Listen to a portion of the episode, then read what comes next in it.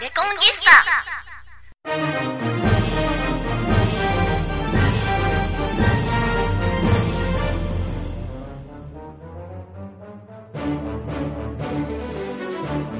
この放送は講談復興協会の提供でお送りします。皆さん、明けまして、レコンギスタというわけでね、えー、こんにちは、こんばんは、講談師の七井小武です。2024年になりましたね。えー、本日は1月5日の金曜日に、えー、正午頃でございます。収録を始めさせていただきます。えー、年賀状を、えくれた方、ありがとう、松本さん。松本さんってあの松本さんじゃないですよ。えー、ついに私、今年年賀状が、えー、1枚になりました。えー、まあ当然です。私が書きませんから、年賀状を。年賀状はいい文化だなぁと思って子供の頃好きだったんですが、決まってですね、この年末年始は、忙しい。あ忙しいというのは仕事でじゃなくて、遊びで忙しい。で、今はゲーム作りという遊びで忙しいですが、えこれまでは、だいたい戦争のゲームで忙しかったんですね。で戦争のゲーム必ずやりたくなるのは真珠湾攻撃の12月8日をきっかけにスイッチが入りますので、もうい、もう年末年始っうと、もうまさに一番、えー山場という感じなので、えーもう書く暇がないということで、で、まあ、あと、めん、まあ、お金もかかるとか、えー、もう住所をお互いにこう知り合う時代でもないというので、住所わかんねえなとか、えー、結構大変なんで、えー私がもう全く出すのをやめて、もうお返事さえも、えー出さないんです。あれが、お正月の、あの、3日とか、あの辺の、ね、ちょうど今、あの、一番のんびりしたい時に返事を書かなきゃっていうのが、まあ、しんどくてね。でも、あの、年賀状代また値上がりしますけども、素敵な文化だとは思ってるんですよ。この手紙文化だし、紙だし、ね、素敵な文化だとは思うんですが、やっぱ結局私も俗人なんで、なんか時代の流れとともに、あの、年賀状を本当に書かなくなってしまって、で、おかげで届くのがもう一通だけになりましたけどね。うん。あの、松本さん、あの、来年以降も、あの、ずっと年賀状を、えー、楽しみにお待ちしております。はい。えー、もうメールでね、なんかあの年賀状みたいなのは、逆にしない方がいいんじゃないかって思うぐらい、なんか空虚なものを感じてしまうから、もちろんやってませんしね。なんか、メールで代用できるっていう発想がもう、あの、全然分かってねえなって、えー思いますよね。連絡事項か、年賀状はって、えー多分違うんですよね。なんかプレゼント的な何かな、ですからね。クリスマスカードとかね、外国ではやるように、やっぱ、なんか、それ自体が特別なプレゼントというか、心のこもった何かっていうことなんでしょうね。だから、その、何百枚も年賀状を出す人は忙しい中、もう心がこもらない、こもらせようがないし、あと印刷所で頼んで、となると、もうもらった相手もその分量しか嬉しくないんですよね、こればっかりは。うん、なんで、悩ましいですよ。つまり、昔暇だったんですよね。年末年始、師走で忙しいなんて言いながらも、年賀状を100枚とか200枚書いて、それ丁寧に手書きで書いて出せるような時代だったんですよね。で、でも考えてみりゃ江戸時代に年賀状はないわけですよ。あの、郵便制度が始まって以降なんでしょうからね。で、あの、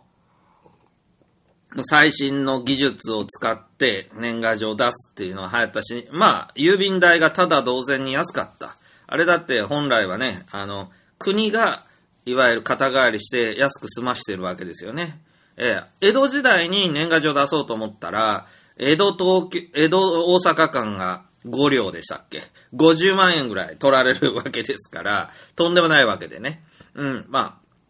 あ、明治のかなり大きな改革、革命が、その郵便制度の、えーさ、取り、まあ、なんて言うんですか？取り入れて、えー実行したということで、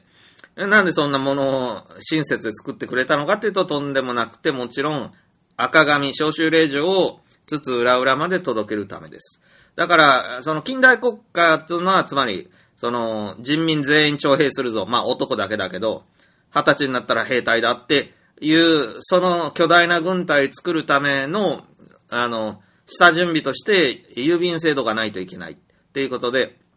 真っ先に郵政省から作られたわけですよね。うん。で、まあ国民は、そういう中で、せっかくできた安い郵便っていうのを使って、年賀状を始めたわけで、その時はすごいコスパのいい、あの、今までだったら50万円かかったのに、50、50銭で出せるみたいなことで、信じられないぐらいコスパがいいこととして始まったんでしょう、年賀状も。今はコスパが超悪いんだけども、あの、それがかえって値打ちになるっていう時代で、まあ、10、10枚ぐらいをやり取りする。その住所をお互い知ってる中で、10枚ぐらいだったら、あの、心を込めて書けるじゃんみたいな、あの、ことで、そこが着地点になるかなとも思うんだけど、やらないんだな、意外と。だから10枚とかだと、これはこれで物足りなさも感じるとも言えるけどね。でも、まあ、返す返すも、僕らも、プリントごっこの時代とか、夢中で年賀状を作っていまして、大変だったけど超楽しくって、で、床に並べて乾かすんですよね、プリントごっこのやつね、インクだから。楽しかったですよね、我が家でのガリ版釣りみたいなことですけれどもね。うん。まあ、古き良き時代ってあるもんで、しょうがないですけどね。今それを求めてもしょうがないっていうか、うん、まあしんどいですからね。まあその、誰しもに古き良き時代が多かれ少なかれあって、そういうのを過去を振り返るの後ろ向きだっていう人もいるかもしれないけど、僕はそういうのはずっと胸に抱えて宝物にして生きていくっていうことができた方がいいと思ってますよ。そういうことができない人っていうのは未来志向だとか言ってるけど、一生不満なまま、あの、つまんねえ人生だなって言いながら死んでいく羽目になりますからね。うん。あの、過去を振り返っちゃいけないとか、あとね、後悔してはいけない。後悔したくないから、みたいな信者ね、僕もちょっとそういう信者であったような気がするんですが、最近、しみじみと後悔するっていうことが、いや、それができるようになった時人間は、やっと大人になったって言えるんじゃないのって思うわけ。で、若い頃の言動とか、女の子に対して、こう、やった、まあ、いろんな、悪さというよりあれですよ、アプローチね。こう、あの、これ、こういうことをするのがいいんじゃないかと思ってやったこととかを、ふと、なんか、ゲーム作りながら、なんか、わ、わっとこう、突然記憶が蘇って、恥ずかしいみたいなことって、いっぱいあるし、あと友達関係とか、そういう組織の中での振る舞いで、なんて情けないことを俺はやったんだとかね、あのみっともないややつだったなとか、二十歳の頃の自分、三十の頃の自分なんか思い出して、本当に死にたくなるように恥ずかしい思いをするじゃないですか。でも、そんなの誰でもそうなはずで、あの、よくできた人間だったら、ね、過去を振り返って、あの、やり直したいわとかリセットしたいわと思わないような若い者、そういうね、完璧な人生を歩んできた人なんか余計傲慢になるわけで、どんな人間でも多分若い頃を思い返せば、なんて情けない子だろうってね、えー思うものだと思うので、いいことなんじゃないかと。で、後悔もありますよ。うーん、なんだろうな。具体的にすぐ出てこないけど、やっぱり、なんか、もう一回人生があったらあれはやらないだろうみたいなこともいっぱいあるんじゃないのかな。まあ、僕の場合でも犯罪とかはやってないし、あの、うん、まあ、あんまり後悔はそんなにないよ、そりゃ。交通事故を起こしてしまったとかね。えーあ、そういうのもないんだけども、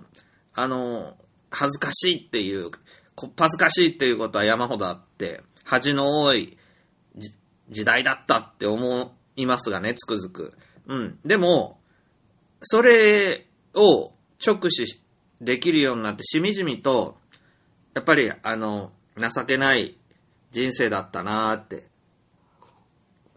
せめてもこの後は、あの、もうちょっといい生き方をしたいなって、しみじみと後悔し、しみじみと決意できるっていうのが、あの、やっと大人になったってことなのかなって、えー思いますよ。うん。で、まあそんな風にしんみり始まりましたけど、新年早々大地震が起こり、大事故が起こり、しておりまして、おったまげております、私も。で、日本の歴史フリークとしては、まあ、有史始まって以来の正月元日の大震災とか津波は、多分、まあこれはただの偶然ですけれども、一回もなかった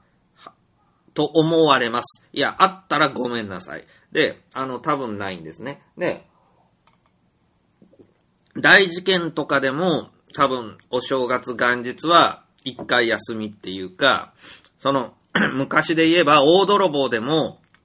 元日から、泥棒はや、やめておこう、みたいな。餅でも食って寝ておこう。まあそういうゆったりした時代が、まああったわけで、えーでもまあ戦争とかになれば、相手が油断してるだろうからつってクリスマスにね、ミサイル攻撃するなんてことはザラですから、あの、まあそ、そういう限りではないのは分かってんだけど、まあ、あえて、この、なんて言うんですかね、ぐ、偶話的というか、あえて言う、こういう言い方をすると、もう神様でさえ、これまでの常識にとらわれなくなったっていう。その、正月3日ぐらいはさ地震を起こさないで置いてやるよみたいなことを別に神様が考えて今までもやってきてないけど、ただの自然現象だけども、あの、捉え方として、もはや、もう全くどこにも油断ができない。ね。だってそ、テレビとかって、平気で土曜、日曜はスポーツのニュースばっかりで、その事件のニュース平気で休むし、あの、正月とか思いっきり休んでますよね。で、何のあれがあってって思うけど、かなりあいつら感覚が古いから、その、土日に事件は起こりにくいとか、あの、正月なんかそれこそ事件なんかほとんど起きないんだよみたいな、あの、ものすごい勝手な思い込みっていうのを、テレビなんか見てると、やっぱり、あるよなと、えー思ってしまうんですが、まあでも実際は、あの、全く休みなしなんだということですね。で、まあこれが、来たるべき大祖国戦争の、まあ予行演習にもなると思いもしますが、まあ、どこでも言われてることですが、返す返すもあの、避難所の状況とかがひどくて、避難してください、避難してくださいとか言って、避難する先が、小学校の体育館って、あの、お前らさ、お前らに言いたいんだけどさ、体育館はさ、核シェルターじゃねえんだよ。体育館なんてさ、その最強の建築物でも何でもないわけでさ、阪神大震災の時は体育館の天井ごと落ちてたよ。でさ、床はあの硬くてツルツルのリノリウムばりか知らねえけど、あの冷たいやつでしょ？それで、椅子とかがあってもあの、パイプ椅子ぐらいしかない中で、ね、避難、避難して、みんなが集まってきて、ね、避難できる場所が体育館ってふざけるんじゃねえよ。っていうことですわ。で、核シェルターを作らないといけないのはみんな分かってると思うけど、こほんと戦後日本ってさ、思えばさ、60年代とかって、核戦争の危機がさ、最高潮に達してて、とんでもない水爆とかまで、もう地上で実験されるなんてことが、もう日々起きてたのに、その同月同時刻にだよ。同日同時刻に、日本ではさ、防空壕さえさ、潰して回っていたわけでしょ？前の戦争で使った防空壕も。で、いやいや、どう考えても、その、核戦争とかもっとひどいものが起こりそうなんだから、リスクが高まってるんだから、防空壕潰しちゃいけないって法律にするとか、防空壕もっと増やさないといけないってなるべきなのに、日本では戦争は終わった。そして、防空壕などを作るということはもう戦争の準備をしてるということだからして、防空壕は兵器だと。だから、その、なん軍国主義の象徴になるから防空壕を掘ってはいけませんと。これはあの、日本は非武装なんですから防空壕は武器ですみたいな頭のおかしい理論を、これ頭のがおかしいって言いましたが、うちの親世代ぐらいまでは連綿とそれ当たり前に思ってきて、今でも皆さん、皆さん町内会で防空壕を掘りましょうって話したら、何、あ、あなた軍国主義ねって絶対言うバカがいますよ。それも一人や二人じゃなくて。反対するやつめっちゃ出ますよね。で、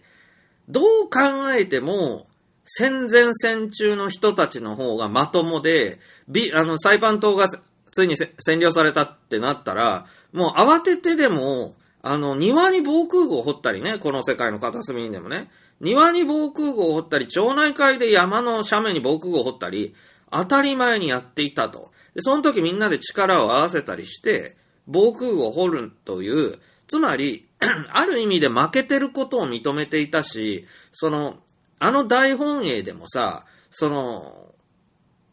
今だったら全部、あの、隠蔽して、全く負けてないんだから防空壕なんかいるわけがないとか、サイパン島は未だに日本軍が頑張ってるとか、嘘をついてさ、そのままみんな焼き殺されたと思うんだけど、ちゃんとあんな当時の軍国主義でも、あの、どこどこの島取られたから、あの、飛んでくるから、あの、やれって。穴掘れ。それから、あの、強制疎開ですよね。あれも偉いよね。強制疎開とか、あの、都市の建物ぶっ壊して田舎引っ越せって。あれで助かった人どれだけいるかだよ。子供たちも含めてね。戦後の復興それであるんだよ。で、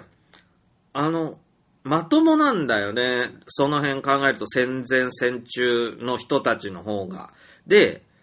でも軍国主義には狂っていたし、ヒットラーとかああいうものに狂っていたんだろうけど、あの、今の戦後の我々は、あの、狂っていないんだろうけど、異常なんだよね。もっとおかしい。その、当たり前にすべきことを、なぜかしちゃいけないバイアスがあって、あの、言い出せないとか、やり出さないでしょうね。で、あの、いや、これはもう、みんな、みんな気づいてると思うけど、悲惨な状態で、多分、今年から始まるかもしれない戦争が始まった時に、前の戦争よりひどい負け方するだろうなって、嫌な予想立っちゃいますよね。うんで、あの、だって全く何にもやってないんだからっていう状態で、防衛費が上がるとかその程度で全て解決しないだろう。で、憲法を変える云々の話もね、ああ、でも前も、そう、あの、一週間前にも言ったかもしれんが、あの、最近富に思うのは、そう、憲法とか法律を未来英語をこれで行くみたいにして作るのは間違いだよね。世の中がめっちゃ変わるのに、あの、何、100年ぐらい前の人間が、い、良かれと思って作った憲法や法律が全部足手まといになるっていう。で、あの、そうそう、僕、年男なんですよ。辰年で。で、48歳に今年なるんですが、あのー、12年に1回干支が回ってきますよね。これもすごいことですよね。なんか、一世代とか言うんかな？一世代違うとか言いますよね。12年間で。で、これ結構十二進法って宇宙の真理だなと思うとこですよね。で、さらに、あの、今年あの、木の絵立つの年、更新なんですよ。更新事変というのが確かあったと思うんですが、中国の事件ですかね。で、戊辰戦争っていうのも辰年になるわけですよね。で、戊辰戦争の母っていうのは、犬、犬年の犬みたいな字を書くけど、あれも母って、なんか違うのかな。で、あの、日の絵馬とか言って、日の絵っていうのもあって、で、事前に調べようと思ったんだけど、間がなかったんで、5つあるんですよね。木の絵、日の絵、えー、とか、犬井みたいにあるんじゃないのかな。それで、あの、5種類あって、それに12子の干支があって、っていうことで 5×12 で60年で一周すると。で、これが還暦って言って60歳になった人がおめでとうみたいなのは、この、干支が完全に一周するのに60年かかるからっていうことらしいんですが、いや、ほんと返す返すもほんと昔の人たちの知恵とか、そういう思いつきとか直感みたいなものっていうものは、あの、サイケデリックで、えー、ほんと薬でもやってたとしか思えないぐらい、すごいなと思うんだけど、つまり60年ってさ、一人の人間が60年間生きれば十分だってことだと僕は捉えたし、60年っていうのは、例えば、天皇陛下とかどんな偉い人でも大体それぐらいで死ぬだろうと。で、それ平均値で80まで生きる人、100まで生きる人も大昔もいた。だけど、もっと早くで死ぬ人も多いっていうので、平均取ったら60年も生きれない中、平均取ったら40年生きれればいい方な中、まあ平均ってあまり意味なくて、その、まあ、なんとか病気もしないで生きていったら60ぐらいまで昔でも生きれると。で、いや、60年間生きたらもう十分ですね。いつ死んでもいいよ、俺は。って言えるぐらい60年間も生きてりゃ長老と言われたろうし、世の中はやっぱ大昔でも60年あったら相当変わったんだろうね。だから60歳の人は、俺がガキの頃こういうことがあってな、みたいな話とかで、相当いろんな経験を積んだんだと思うんですよ。で、そう考えると、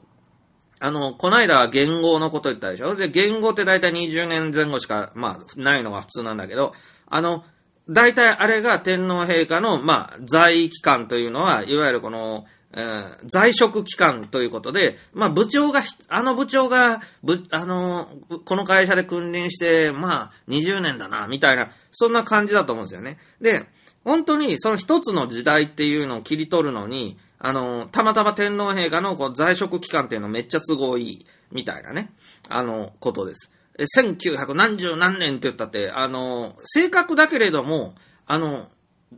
ざっくりと、な、何、何の時代っていう風になる中、あの、まあ、昭和、平成とかね、明治大正っていうのは全部天皇陛下の、あの、在職期間だから、あの、何々天皇の御代にっていうのと全く同じことになるんで、あの時代が切り取られていいんですが、還暦とかああいうの本当よくできてて60年間生きれば十分ってことです。で、今60年どころじゃなくみんな寿命が伸びたわけだけど、伸びてもしょうがないってとこが多分あると思えるんだよね。で、60年間人生の、まあ、タイムをもらって、それで足りないっていうやつはおかしいんだよね。だって60年も生きる動物まずいないんだから。で、あのー、猿が60年生きれたらな、十分だろっていうのがあって、犬なんてもっと短いのに不満も言わない。人間はさ、60年じゃ足りない、80年、100年、120歳まで生きるんだ、200歳まで生きるんだ。もう、気違いしねという話であって、あの、つまり、まあ、実際にはね、じゃあ60でみんな自決しろじゃなくて、その、60歳までに、まあ、あの、やりたいこととか、あの、やっておきたいことは全部やっといてくださいと。で、その、あと、まあ、余ったらそれはおまけなんだけど、でももう、正直しんどいぐらいですよ。もう体もガタきちゃって、あの、もう本当に若い人の足手まといにもなるし、あと60歳ぐらいで死ぬのが一番いいですよねっていうことを多分昔の人からも言い当ててるんだよね。で、これ、あの、現代でも多分変わらんなと思うんですよ。だって、ダウンタウンの松本さんとかあれもう65とかでしょ？よく知らんけど。で、やっぱり異常なんですよ。で、でもその前、かまあ、鶴瓶なんかさ、未だにテレビ君臨してるじゃない？で、その前もさ、その、あ、あの、桂三種とかさ、そういう明石家さんまとかでもさ、もっと高齢者がさ、ビートたけしとか、芸能界居座っていて、若手順番増しして渋滞してると。でようやく死んでくれたりなんかして、まあ、不祥事を起こしていなくなってくれたりして、若手が看板番組持った時に、もう45歳とかなんですよ。だから、若手って言われて45歳は異常なんだよね。で、じゃあ45歳からようやく天下取った人が、あの60歳ぐらいで明け渡してくれないわけで、あの、80ぐらいまで俺は元気なんだからっつって、商店でもそうですけどね。商店でも東京の落語家が300人以上いる中、焦点に出れるか出れないかで人生が全然違う中、絶然乗いてくれなくて、あの固定メンバーが乗いてくれなくて、もうものすごい嫉妬の渦が渦巻いてるんですよ。あの、東京落語会とかっていうのはね。で、あいつ本当に死ねばいいのにって言って、あの、もう本当日々呪うようなことが行われてるわけだけど、あの、そういう中で別に死ねって言ってるんじゃないのよ。死死んで変われとか早く死ねじゃなくて、生きてるうちにパさっさとやめる文化っていうのを、上岡龍太郎イズムを、やっぱり取り戻さないといけない。で、上岡龍太郎さんってさ、もうとっくに死んだと思ってたけど、確かあれ生きてるんだよね。で、その元気なうちに引退して、惜しまれながら引退してさ、まだまだやれるのにっていう声を踏み倒してやめて、おかげでね、若手はどんだけ助かってるかっていうのがあるし、その、辞めてからもご意見番としていくらでも君臨できるのにさ、陰ながら影響力を及ぼせるのに、死んだんじゃねえかっていうぐらい、ツイッターとかもやらないわけですよ。で、偉い。本当に偉い。美学とも言えるだろうけど、それを日本人がみんなやれればね、あの、若い人にめっちゃチャンスもあるし、戦国時代とかだったら、もう20代で大名になるわけで。藤原道長がね、平安時代に総理大臣になったのは35歳なんですよ。で、当然だったね。世界中で大体国家元首みたいなのが35歳ぐらいだったんですよ。ずっと。で、今、アメリカの大統領何歳って。よぼよぼのじじいだよって。トランプもじじいだよって。なんでこんなじじ、じじい社会になるのかっていうことを考えると、それはね、まあ、いち早くね、勇気を持って、年寄りおじいちゃんたち生き生きてていいんだけど、とっとと引退して、どんどん若いやつに仕事振って、あの、もう20代、30代が全部やらなきゃいけないと。その、まあ、重要な部分はね。っていうふうに、どんどんたらいを回していくのを早くした国が絶対成功するんだよ。で、あの、やっと俺だって、ま、もう我慢に我慢重ねて、やっと60歳で天下取ったんだぞっていうやつが80までやる社会っていうのは絶対ダメなんだよね。で、これはもう政治もそうだし全てそうだと思う。だから、あの、やっぱりね、イズムだよ。上岡龍太郎イズムみたいなのを、あの、やっていくっていうのは、これはあの、一人一人が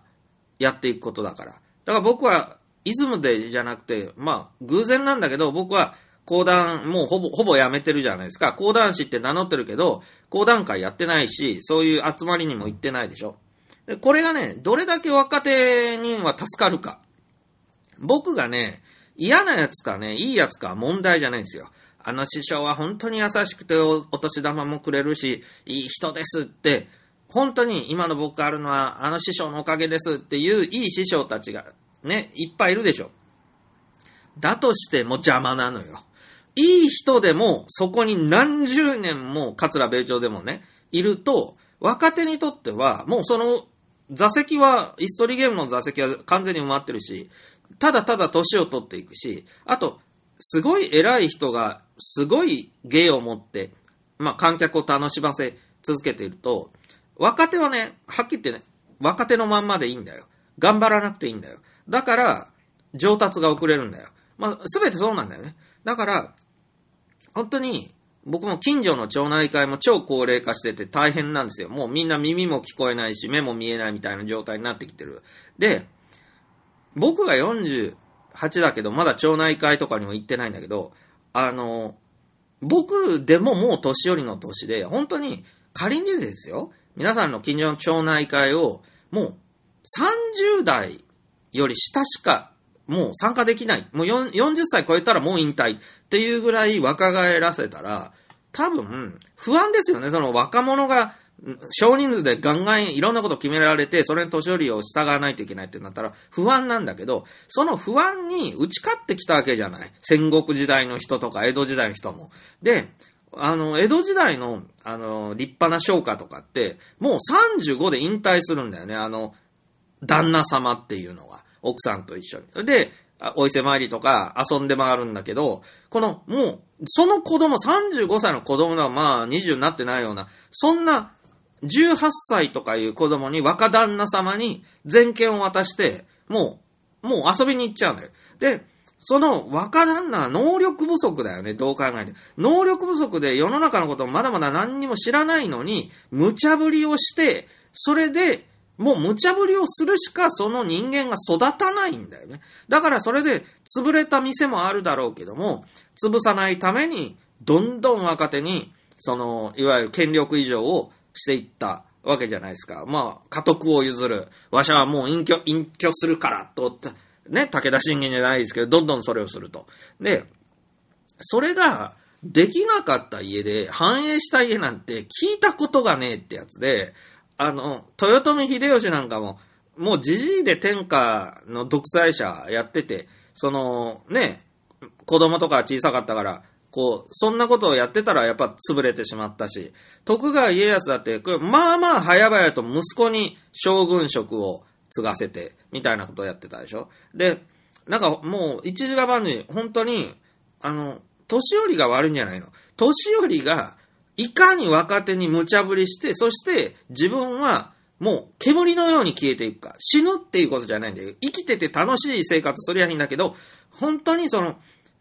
職場からは姿を消すっていうことを、あの、できるか否かなんだよなと思う。それは、まだまだ能力もあるし、できるし、その経験も積んできたから役に立つんだ。だから俺は辞めないんだ。これなんだよね、問題は。だから、あの、もん、今だったら不祥事を起こした会社の社長もさ、いや、私が問題を解決してから辞めますみたいなことを言うのは、本当頭は死ねと思うんだけど、さすがにそいつは死ねと思うんだけど、あの、ねえ、た、ただでさえ、今まで何もできなかったやつが、続けさせてくださいっていうのも意味がわからないし、あの、もっと早くに、あの、若いのに譲り渡していなくなれよっていうのが、これがね、あの、おかしいでしょ？だから、それも含めて結局、仕事が、あの、一番尊い社会が問題なんですよ。だって、35歳で引退する旦那様たちは遊ん、まあ旅とか旅行とかね、その遊んで回るわけで、その仕事をとっとと辞めるわけだから、不真面目な感じなんだよね。だけど、あの、江戸時代の人ですらよ、仕事なんてとっとと辞めれたらそれが一番いいんだよって思ってるのが偉いよねって。で、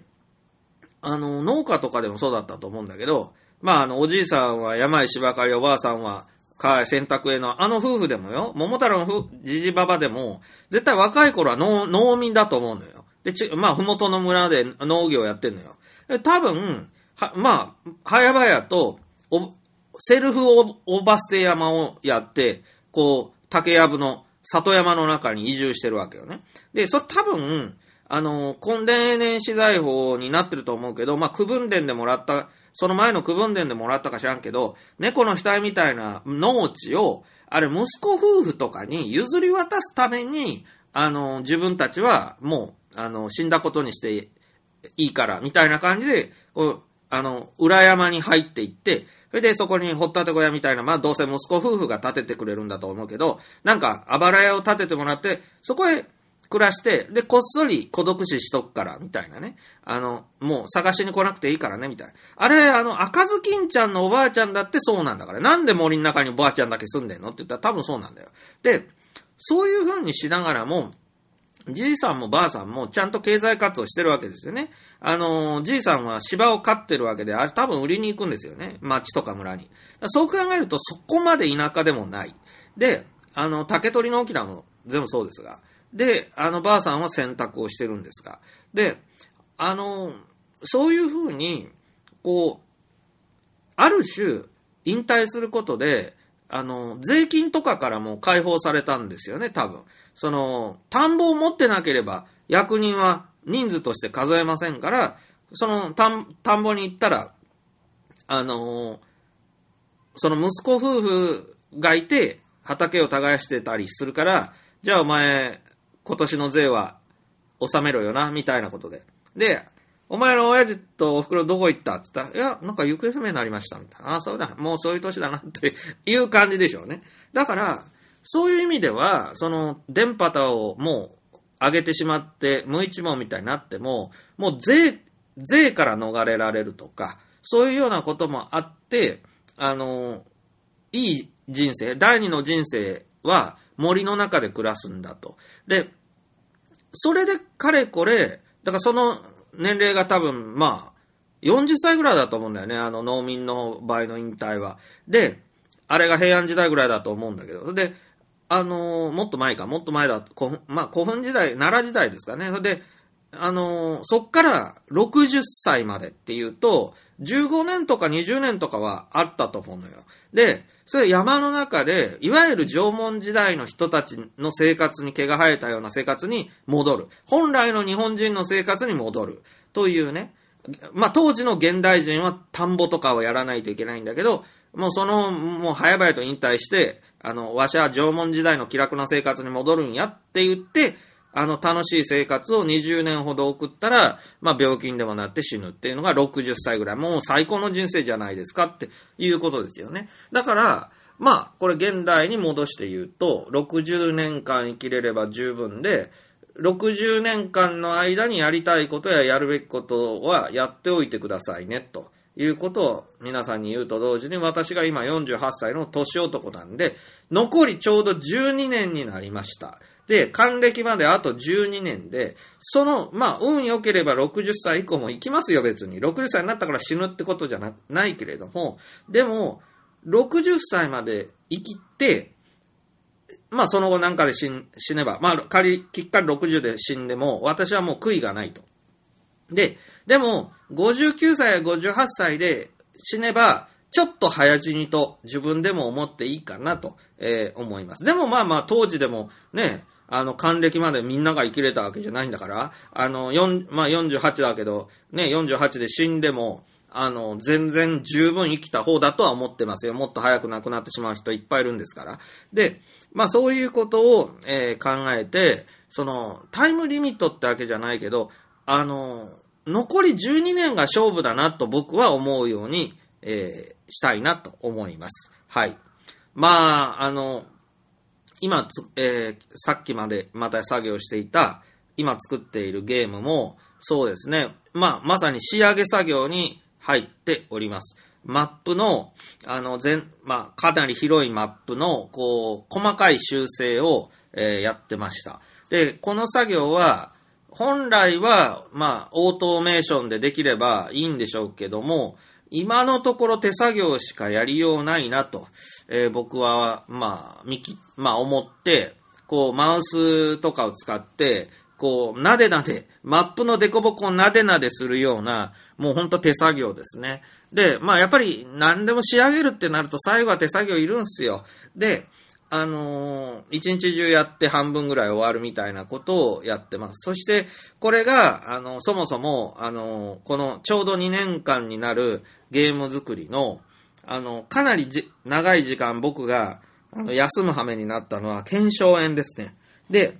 今がほとんど、まあ、テーブル買ったのもあるけど、検証炎にならずに済んだのは、あの、プログラムを打つぐらいじゃ検証炎にならないですよね。あの、マウス操作でもう、マップ全体を整形するとか、あれがね、検証になります。まあ、ブレンダーとかで 3D モデル作るみたいなも、まあ、結構検証炎になるでしょうね。だから、そういうね、もう、コンピューター使ってても、家内製手工業みたいなことは、あの、すごく、こう、用心深くやらないと、えー、検証炎とか悪化すると、もう、今日、なんかトラウマができてしまって、コンピューター仕事することそのものが嫌になるんですよ。だから、あの、いや、本当に、思い出すだけでまた腕が痛くなってくるっていうぐらいに、あの、検証炎ってひどいってことは、まあ、初めて知りまして、まあ、教訓になりました。でね、えっと、過去のデータを調べてみると、えー今作ってるゲームの最初のプロジェクトのセーブデータが、えー2022年1月10日だったかな。1月20日だったか、ちょっと調べればわかるんですけど、まあそんなもんで、えー今日が2024年の1月5日ですから、本当に丸2年間、えー過ぎようとしています。で、えー僕の、えー希望としては、ちょうど丸2年間の、え記念日ぐらいに完成と、あの、言えるようにしたいと思っていて、それがあと残り5日なのか残り15日か大きい差ですけども、でもいずれにしてもですね、えー、2023年中に完成しなかったのは正直悔しくって、えー、でも、残り1ヶ月あればできるからと思って、えー、やってるわけです。で、その時は、でも賞味1週間あれば十分だと思ってたのに、もう1週間経とうとしてるんですよね。だから、まあ本当に、あっという間に、まあコンピューター仕事って1日が終わってしまって、あの、あっという間に1ヶ月、あっという間に1年、2年って経つから怖いなって思うと同時に、多分ね、多分っていうか僕の人生の中でも一番ぐらい充実してるよ、これね。うん。あの本当にこんなに頑張ってんの、あの、48年も生きてて、初めてぐらいだもん。講談とかの方がよっぽどあの、なんていうのかな、楽にできたっていうか、要領よくできたというか、楽なんだよね。やっぱ、口だけでできるような職業って、ごまかしもなんぼでも聞くので。なんだけど、ほんとコンピュータープログラムうんぬんの辺は、ごまかしは一切聞かないので、全部、あの、バグとして出てくるから、な、全部綺麗に直さないといけないんだけど、あの、本当にあれ、枯山水の庭を作ってるみたいに、緻密な作業になるんだけど、それってやっぱり、出来上がったら満足感でかいじゃないですか。まあそんな感じですね、本当に。で、あの、まああと一週間ぐらいで完成させたいんですが、完成した暁に、やっぱり、えー、ゆ、まあ、い できずにいる部屋の大掃除とか、えー、山登り、近所の山登りとか、えー、やって、で、えー、レゴ、レゴで姫路城を作って、それで、えー、まあ、のんびりしながら、2作目の、あの、企画に入るっていうのが楽しみにしています。皆さんは、あの、ゲーム作りとかはなさらないかもしれませんが、あの、自分が好きなことって終わりになると思います。でも好きなことにも、あの、強弱があって、そこそこ好きなこと、めっちゃ好きなこととある、濃淡があると思うんですが、その中で極端に好きなもので、匂いが復活するぐらい好きなものってありますよね。今言ったの結構わかるでしょなんか、特別好きなものを思い出したときに、その当時の部屋の匂いまで思い出す。鼻は使ってなくて脳で匂いが再生されるっていうようなことありますよね。なんか、ガンダムの消しゴム、ね、あの、SD ガンダムの消しゴムが大好きな人だったりしたら、絶対あの、消しゴムの匂いもツーンと頭の中枢のとこに出てきてるんじゃないですかあのー、なんかミニ四駆のちっちゃな消しゴムみたいなのが好きだったりした人とか、ね、匂いがはっきりありますからね。まあ、プラモデルが大好きだった人は、あの、シンナーの匂いみたいなのが、ツーンと、こう、出てくるでしょうし。で、あの、ファミコンとかだったら、こう、当時家にファミコンがなくて、友達の家でファミコンをさせてもらってた人なんかは、友達の家の匂いが、あの、ど、それも金持ちの家の匂いみたいなのが、ふわーってこう、蘇ったりすると思うんですけれども、その匂いが蘇るぐらい好きなものっていうのが、ゲーム作りの企画を出したときに、えー、採用してもいいレベルの、あの、ものだと僕は、えー、思っています。で、僕も好きなもの結構多くていっぱいあるわけですよね。で、まあ、ノートに書き出したりして、で、ゲーム作りの企画もいっぱい考えたりしているわけですけど、あの、これ特別好きだなって、もう口で言うだけでテンション上がるものっていうのを、えー、僕はね、あの、今日なんかメモしたりしてきてないんで、今から空で言いますけど、僕いくつかかなり空で言えるんですが、これね、なかなか皆さんね、空で言えないと思うんですよ。実はね、皆さんね、本当に好きなものをね、忘れてることが多いんですよね。で、僕なんかも、あの、今まで、そういうことが多くって、あ、俺めっちゃこれ好きなのに、20年、30年忘れてたわっていうものが多い人生を生きてきて、それで、なんてもったいないんでしょうと思ったから、もうメモるようにして、で、そういうリストを常にこうパソコンのデスクトップに置いたりしていて、で、また別のものを思い出したらこう書き足して、で、これラジオとかで喋ることで、あの、いつでもこう引き出し、まあ、なんていうの、浅い引き出しのところにその、超大好きなものっていうのを入れれるよう、入れるようにしたんで、僕、空で今からいくつか言えるんですけど、皆さんもね、できれば、そういうね、あの、運動をしてください。で、僕はね、本当にね、と、そ、そのめちゃくちゃ好きなものリストで言うと、やっぱ、風雲竹市場なんですよ。あの、最初に出てくるのが。で、城っていうのも相当好きで、あの NHK とかで城の特集番組とかやってると、もうこれ見たら1時間また釘付けになっちゃうからめんどくせえなとか、タレントとか芸能人見たくないから嫌だなと思うんだけど、まあつい見ちゃう。で、そうするとさ、なんか初めて見るような城とか、あと四国の高松城とかさ、ちょっとマニアックな城まあまあ出てくるんだけど、どんな城でも、うわ、いいなーって、いいなー、城はって思いますよね。で、僕さ、大きな建造物とか金持ちの家とか、昔憧れてたんだけど、いざ住むとなるとめんどくさいばっかりだから、あの、もうでかい家なんかいらねえわっていう風な、風にはもう年を取ったんですけど、それでも城を見ると、うーわ実家が城だったらなとかね、あの、家が大名だったらなとか言って、その城がね、こう、なんていうのかな、軍事施設でしょ。で、ただでかいとか立派だとか綺麗じゃ、だ、じゃダメで、なんかこの通路が遠回りだわみたいなのとか、この穴から鉄砲で狙えるわみたいな、もうあれが超楽しい。つまり、アスレチックジムっていうんですか？あああいうね、あの山とかに作られてるアスレチックのああいうでかい遊具みたいなのと、住、居と、あと金閣寺みたいなあの国風文化の芸術品。これが全部合わさってるね、城っていうのは。で、あの、でもさ、平和な時代の大名の子に生まれたらさ、城をさ、いくらこう、あれしてもさ、まあ、金食い虫だな、うちの家もって思うばっかりで、別に敵も攻めてこねえしっていう中で、まあ、ただ綺麗な城っていう話になる。だけど、結局それが、明治維新の幕末の、あの、大名だったら、ちょっとわけが違うぞと。これ城マジで使うかもしれんぞっていうワクワクが出てくるでしょで、それで言うとさ、本当に自分の城で最後まで徹底抗戦する羽目になった会津港のさ、会津若松の鶴ヶ城だっけ？あれなんて城冥利に尽きるわけで、大砲撃ち込まれても、あの、残ってたけどさ、あれなんて本当城冥利に尽きるんだよ。で、本当に、あの、出丸とかを、戦国時代とかからある出丸とかを、馬出しとかうまいこと使って、あの、政府軍とね、何ヶ月も戦ったでしょ？で、あの、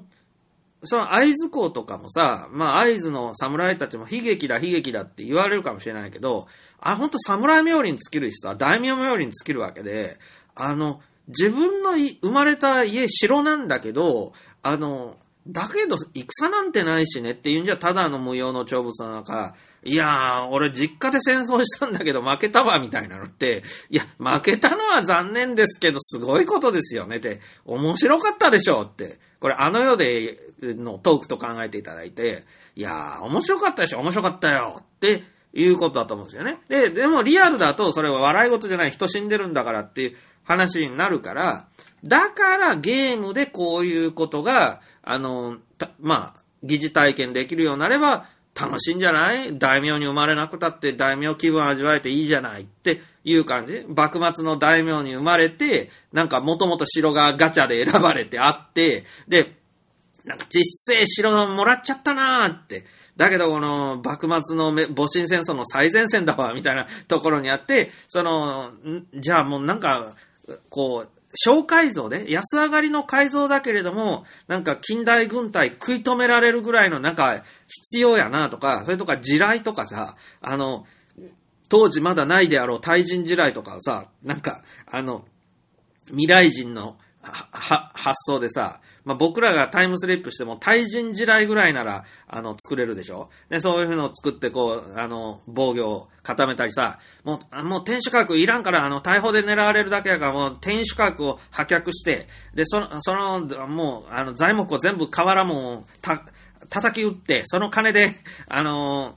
近代要塞みたいな城作ろうぜ、みたいな。もう石垣だけ残ってりゃええから、言うて。で、石垣をより頑丈にしたり、コンクリートを流し込んでより硬くして、そこに穴をあを開けて、風雲竹市場ってね、あの、石垣部分がなんとあの、天然の岩石彫りなんですけど、ああいうの最強ですからね。で、そういう沖縄の首里城をさ、あの、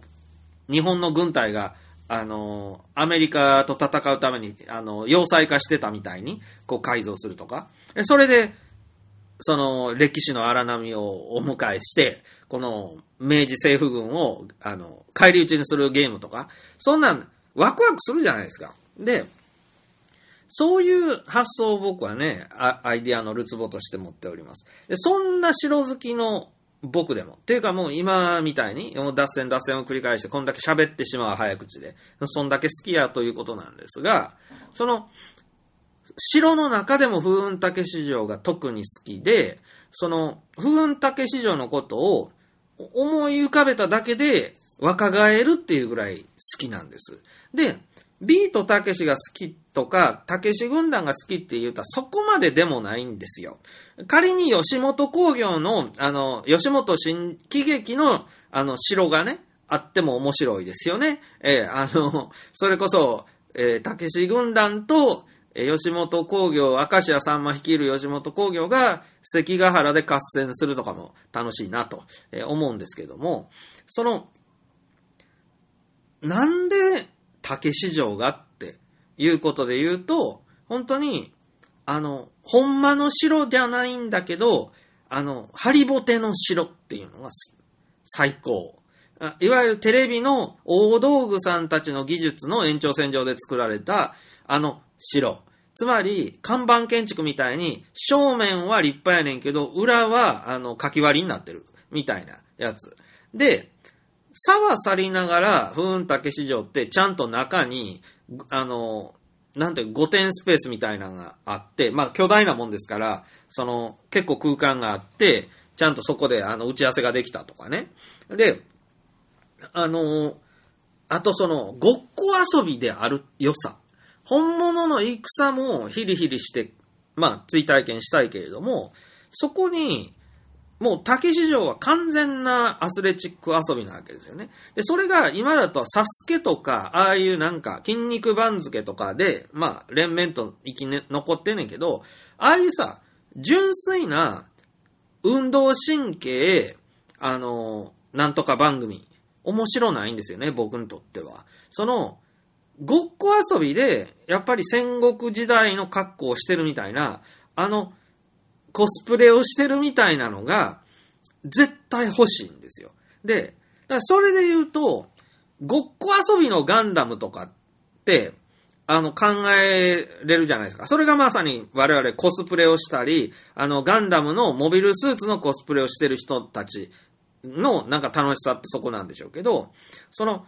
本当に宇宙世紀が来て、本当に宇宙戦争でコロニー落としがあったら嫌でしかないわけですよね。コロニーの中で生活してて、まあ、外からビーム砲で撃たれて吸い出、宇宙に吸い出されて死ぬなんてもう絶対嫌なんですよ。追体験したいわけないんですよ。だから、リアルなガンダムのゲームなんか僕は本当正直したくなくて、それはあの、バトルオペレーションとかでね、こう、本当にモビルスーツにパイロットが乗って戦うみたいなのありましたけど、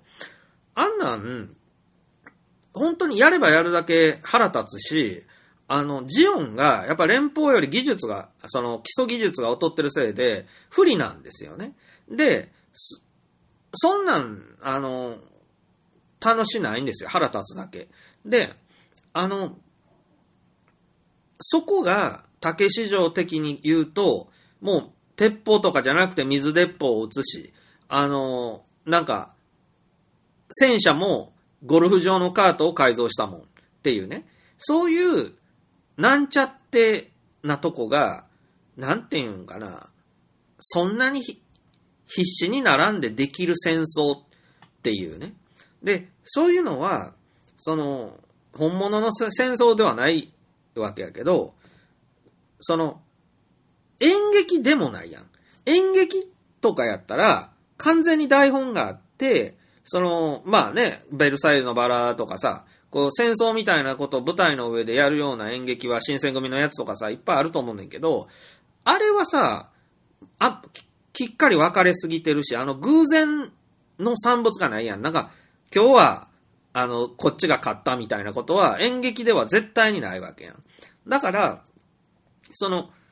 芝居の戦、まあ、実際演劇やってる人はね、超楽しいから、あの、一生貧乏しながらも演劇やんねんけど、結局、あの、演劇って見てる方は一生、あの、参戦できないんですよね。で、それが悔しいから、演劇の観客って遅かれ早かれみんな劇団に入るし、その、最終的に観客席全員劇団、まあ何らかの劇団員であるっていう風になるわけで、結局これは演劇っていうのだって、あの、踊るアホに見るアホって言うけど、同じアホなら踊らない損損であって、あの、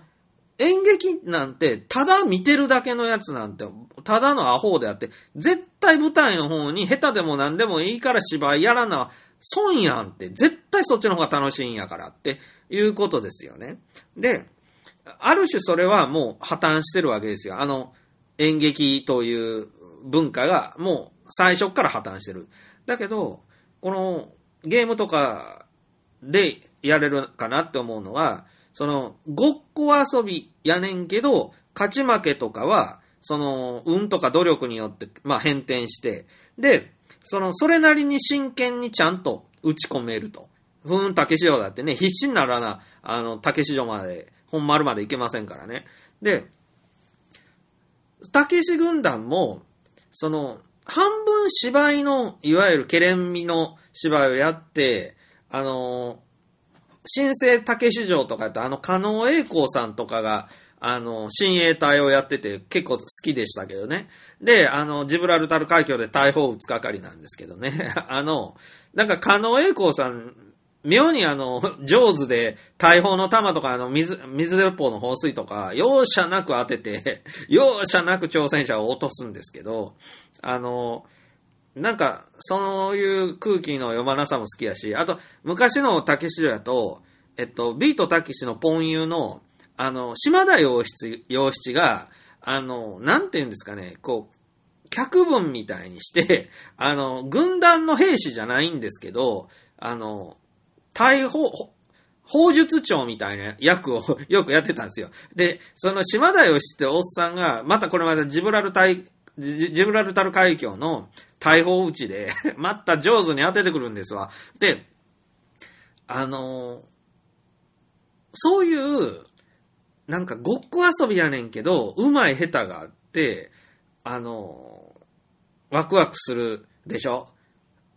島田洋七小隊長に敬礼みたいな感じがいいですよね。で、今ふと思い出したけど、あの、大人のかくれんぼみたいな、なんか森に、まあサバイバルゲームの会場みたいなとこで、あの、普通にかくれんぼをやって、えー、24時間ぐらいの間に見つからなかったら100万円もらえるみたいなんで、必死にみんなが隠れて、それをなんか番組スタッフが、まあ鬼役が見つけて回るみたいな番組があって、で、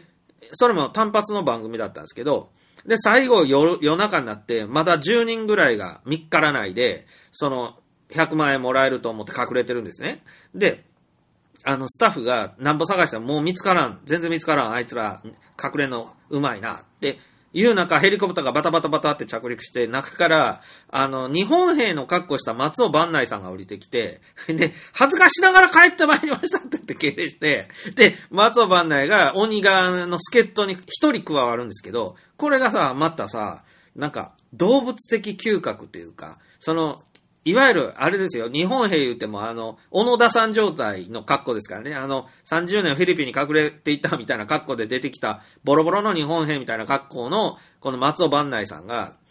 あの、まあ、森の中歩き回って、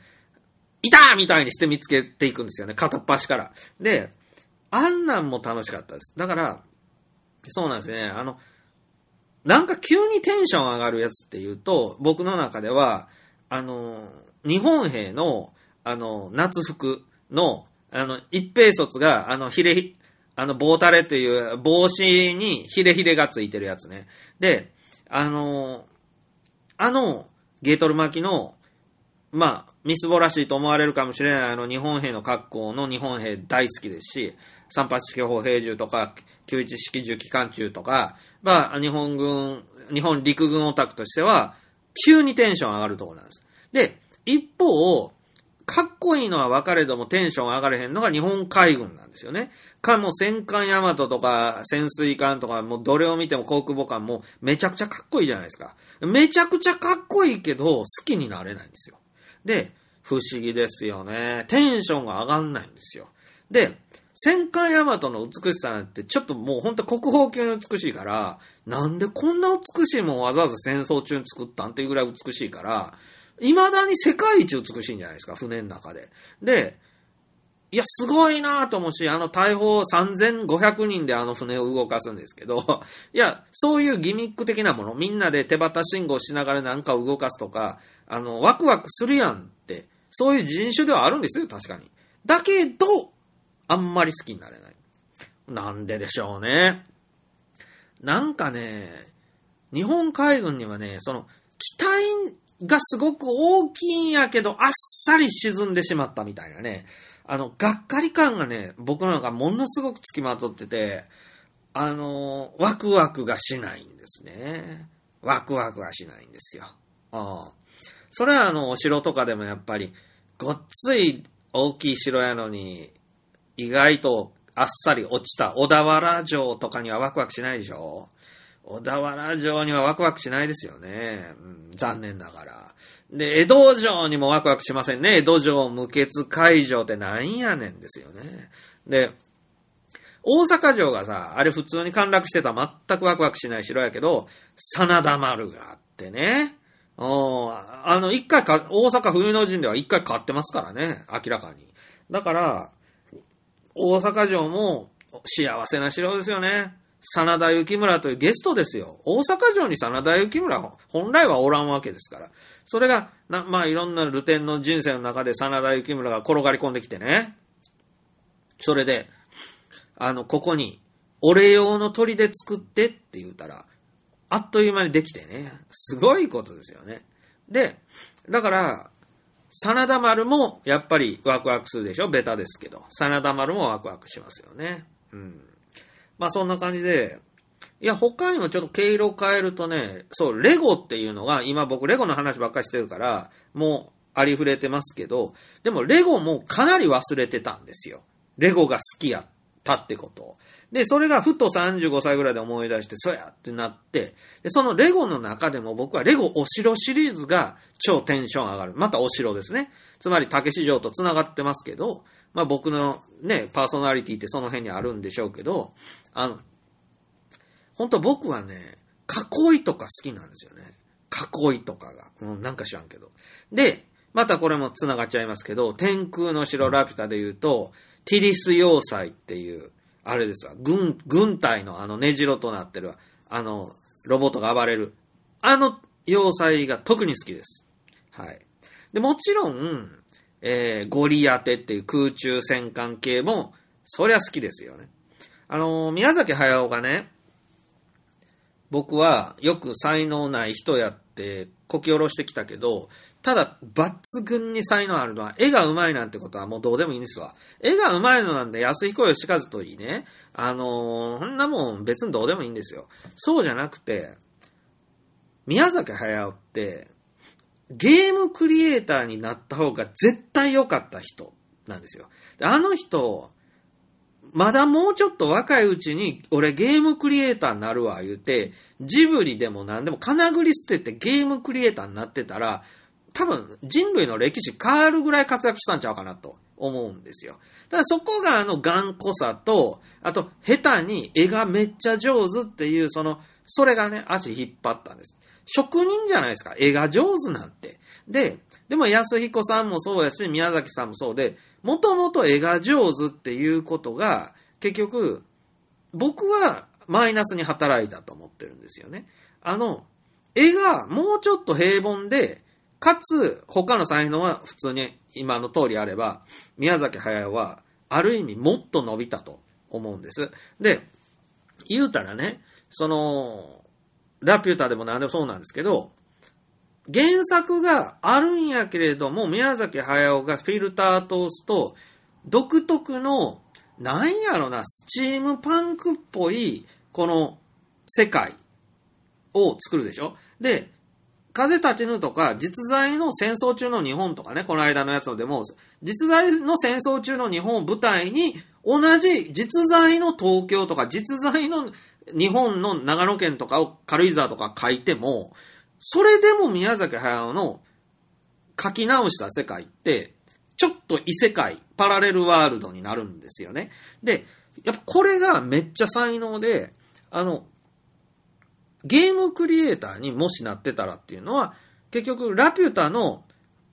まあ、ラピュタ1個取っても、その、パズーの住んでる鉱山町があって、で、そっから歩いて行けるぐらいの距離にあるティディス要塞っていう軍隊の、えー、駐屯地みたいなのがあって、で、その、巨大戦艦ゴリアテっていうのは、どっかの、えー中機場、つまり、えー大型飛行船飛行、あの、飛行場に普段はおるんでしょうね。で、それって多分首都の、えー近郊の大事大事な、まあ、飛行場になるんだと思うんですよね。で、そういうのがあって、で、あの、ムスカがやってくるのも多分首都からやってくるわけです。で、首都がどういう、まあ、あの、ラピュタの世界では多分王国かなんかで王様がいて宮殿があってみたいな世界観。それはやっぱりハウルの動く城にも繋がるのかもしれませんけど。で、そういう、もう、宮崎駿は絶対考えてますよ。世界地図上のどの辺でとか全部考えてるんですよね。で、ラピュタはどの航路で、あのいわゆるこう周期運動みたいに、ハレー彗星みたいにね、たまに回ってくるコースを通りながら、あの世界を多分日本の近くま近くとかも通りながら、その、ずっとさまよい続けてるわけでしょうね。そういうことも全部あの、コースとかも、コース取りとかも考えてるはずなんですよね。で、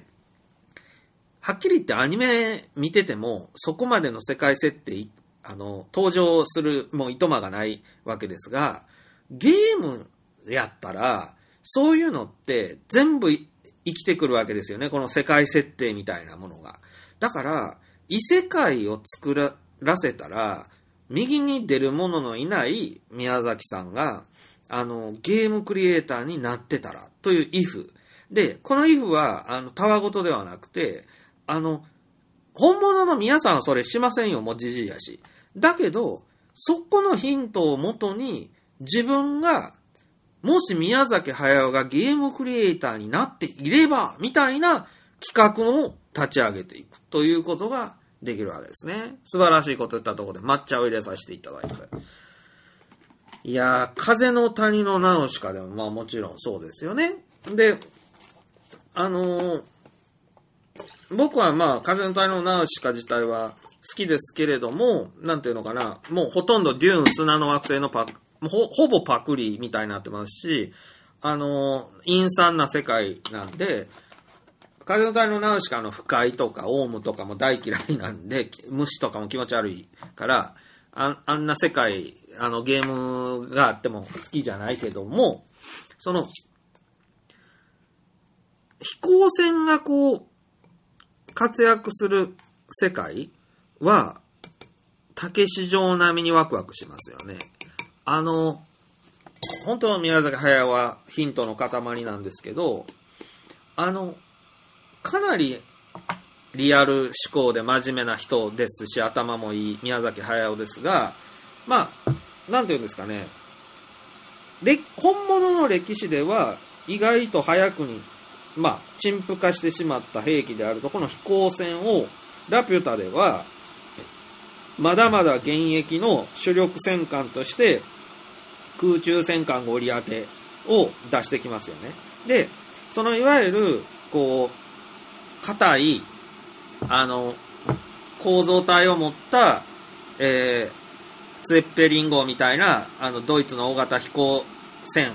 で、それがあの民間の旅客船としても使われてるというのはラピュタの冒頭部分でも出てきますけども、で、そういうものが、あの、むしろ主流でバンバン、あの、空を見上げれば飛行船が何隻かいつも見えるような世界観。っていうのは、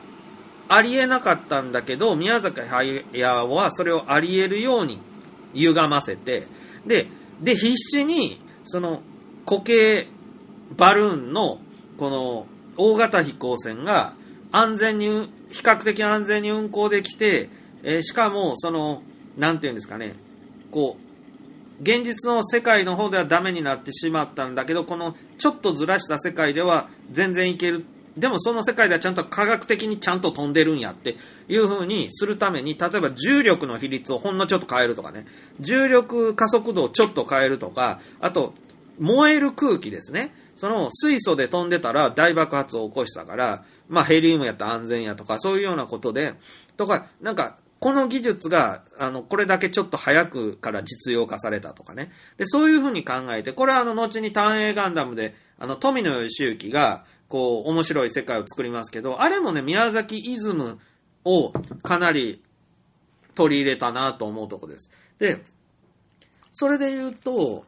あの、紅の豚なんかも、その趣味で皆さんが飛空艇が好きで飛空艇時代っていう漫画をなんかモデルグラフィックスかなんかに書いてましたよね。で、実際は飛空艇よりも普通の飛行機が主役になって、飛空艇ってあの滑走路いらんからええやん、海がある国なんか特にええやんっていうことで、西宮の飛空艇会社も有名なんですけども、今もあるんですけども、その、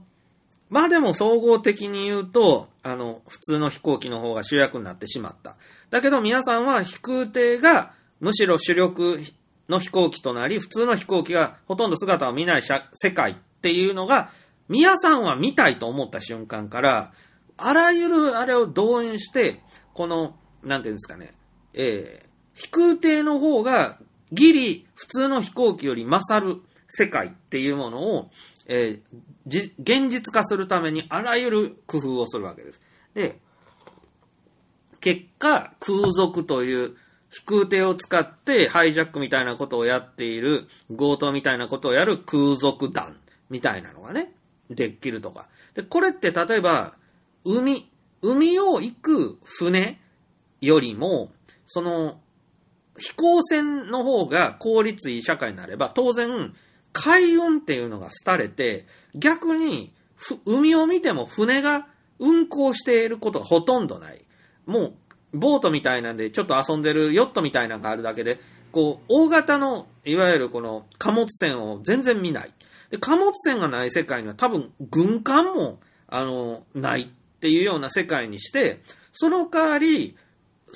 空中戦艦とか、あと空中の運輸船ですね。あと民間の旅客飛行船とか、そういうものが空をひしめくぐらい飛んでいるっていう世界に、ゴロって変わるやろってことですね。こう、紙一重で、そっちの方が、あの、コスパがいいってなったら、そうなったやろっていうことですよね。で、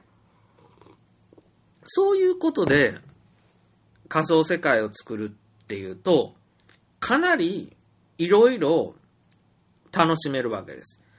例えば、第二大戦に日本とドイツが勝った世界っていうのは、こう、高い城の男っていうドラマみたいなんでも見ましたけど、まあそれも紙一重であったかもしれないね。あるいは日本で言うと、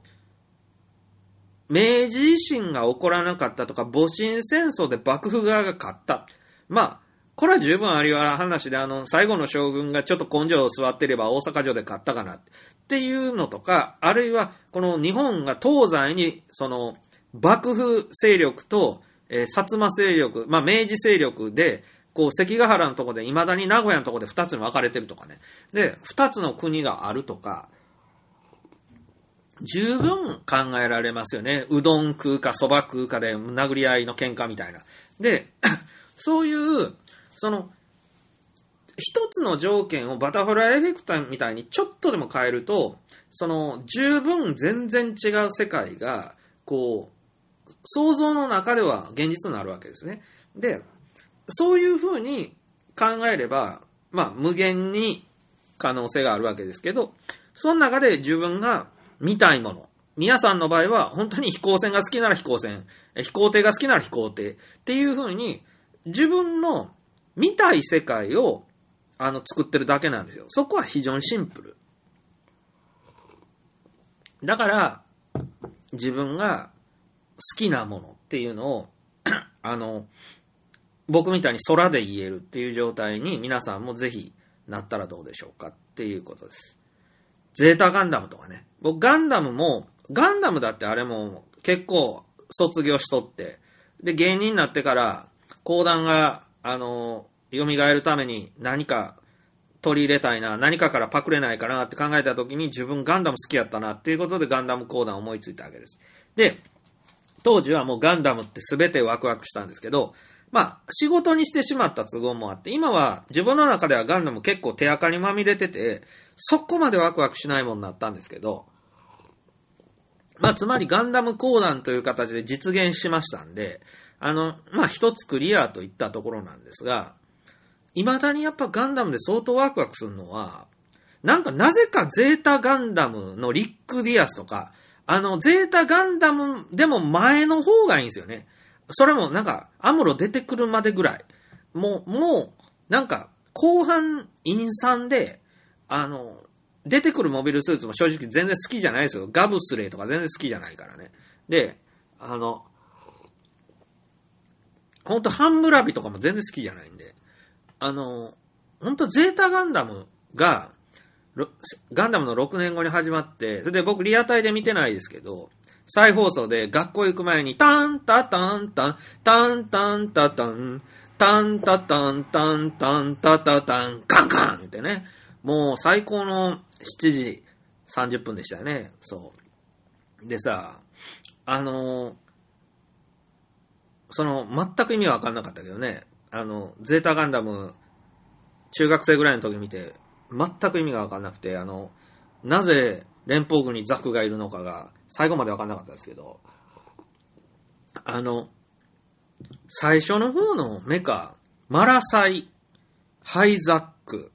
まあ、連邦なのに明らかにジオン系っていう、それと、あれですね、ガリバルディアルファ、もうプラ、もう今、ちょっとあの当時のプラモデルの匂いが僕頭の中蘇りました。あの、大英のプラモデル売り場の匂いがちょっと、近所の大英の当時の、もう今じゃ全くあの雰囲気ないですけどね。なんかファミコンのカセットがガラス棚にこう陳列されてる横に、平積みでガンプラが、今時ガンプラなんて買うやついんのみたいに、あの、売ってたんですよ。もうガンプラブームを去って、普通に安い値段でね、600円とかでね。で、当時消費税ないですから。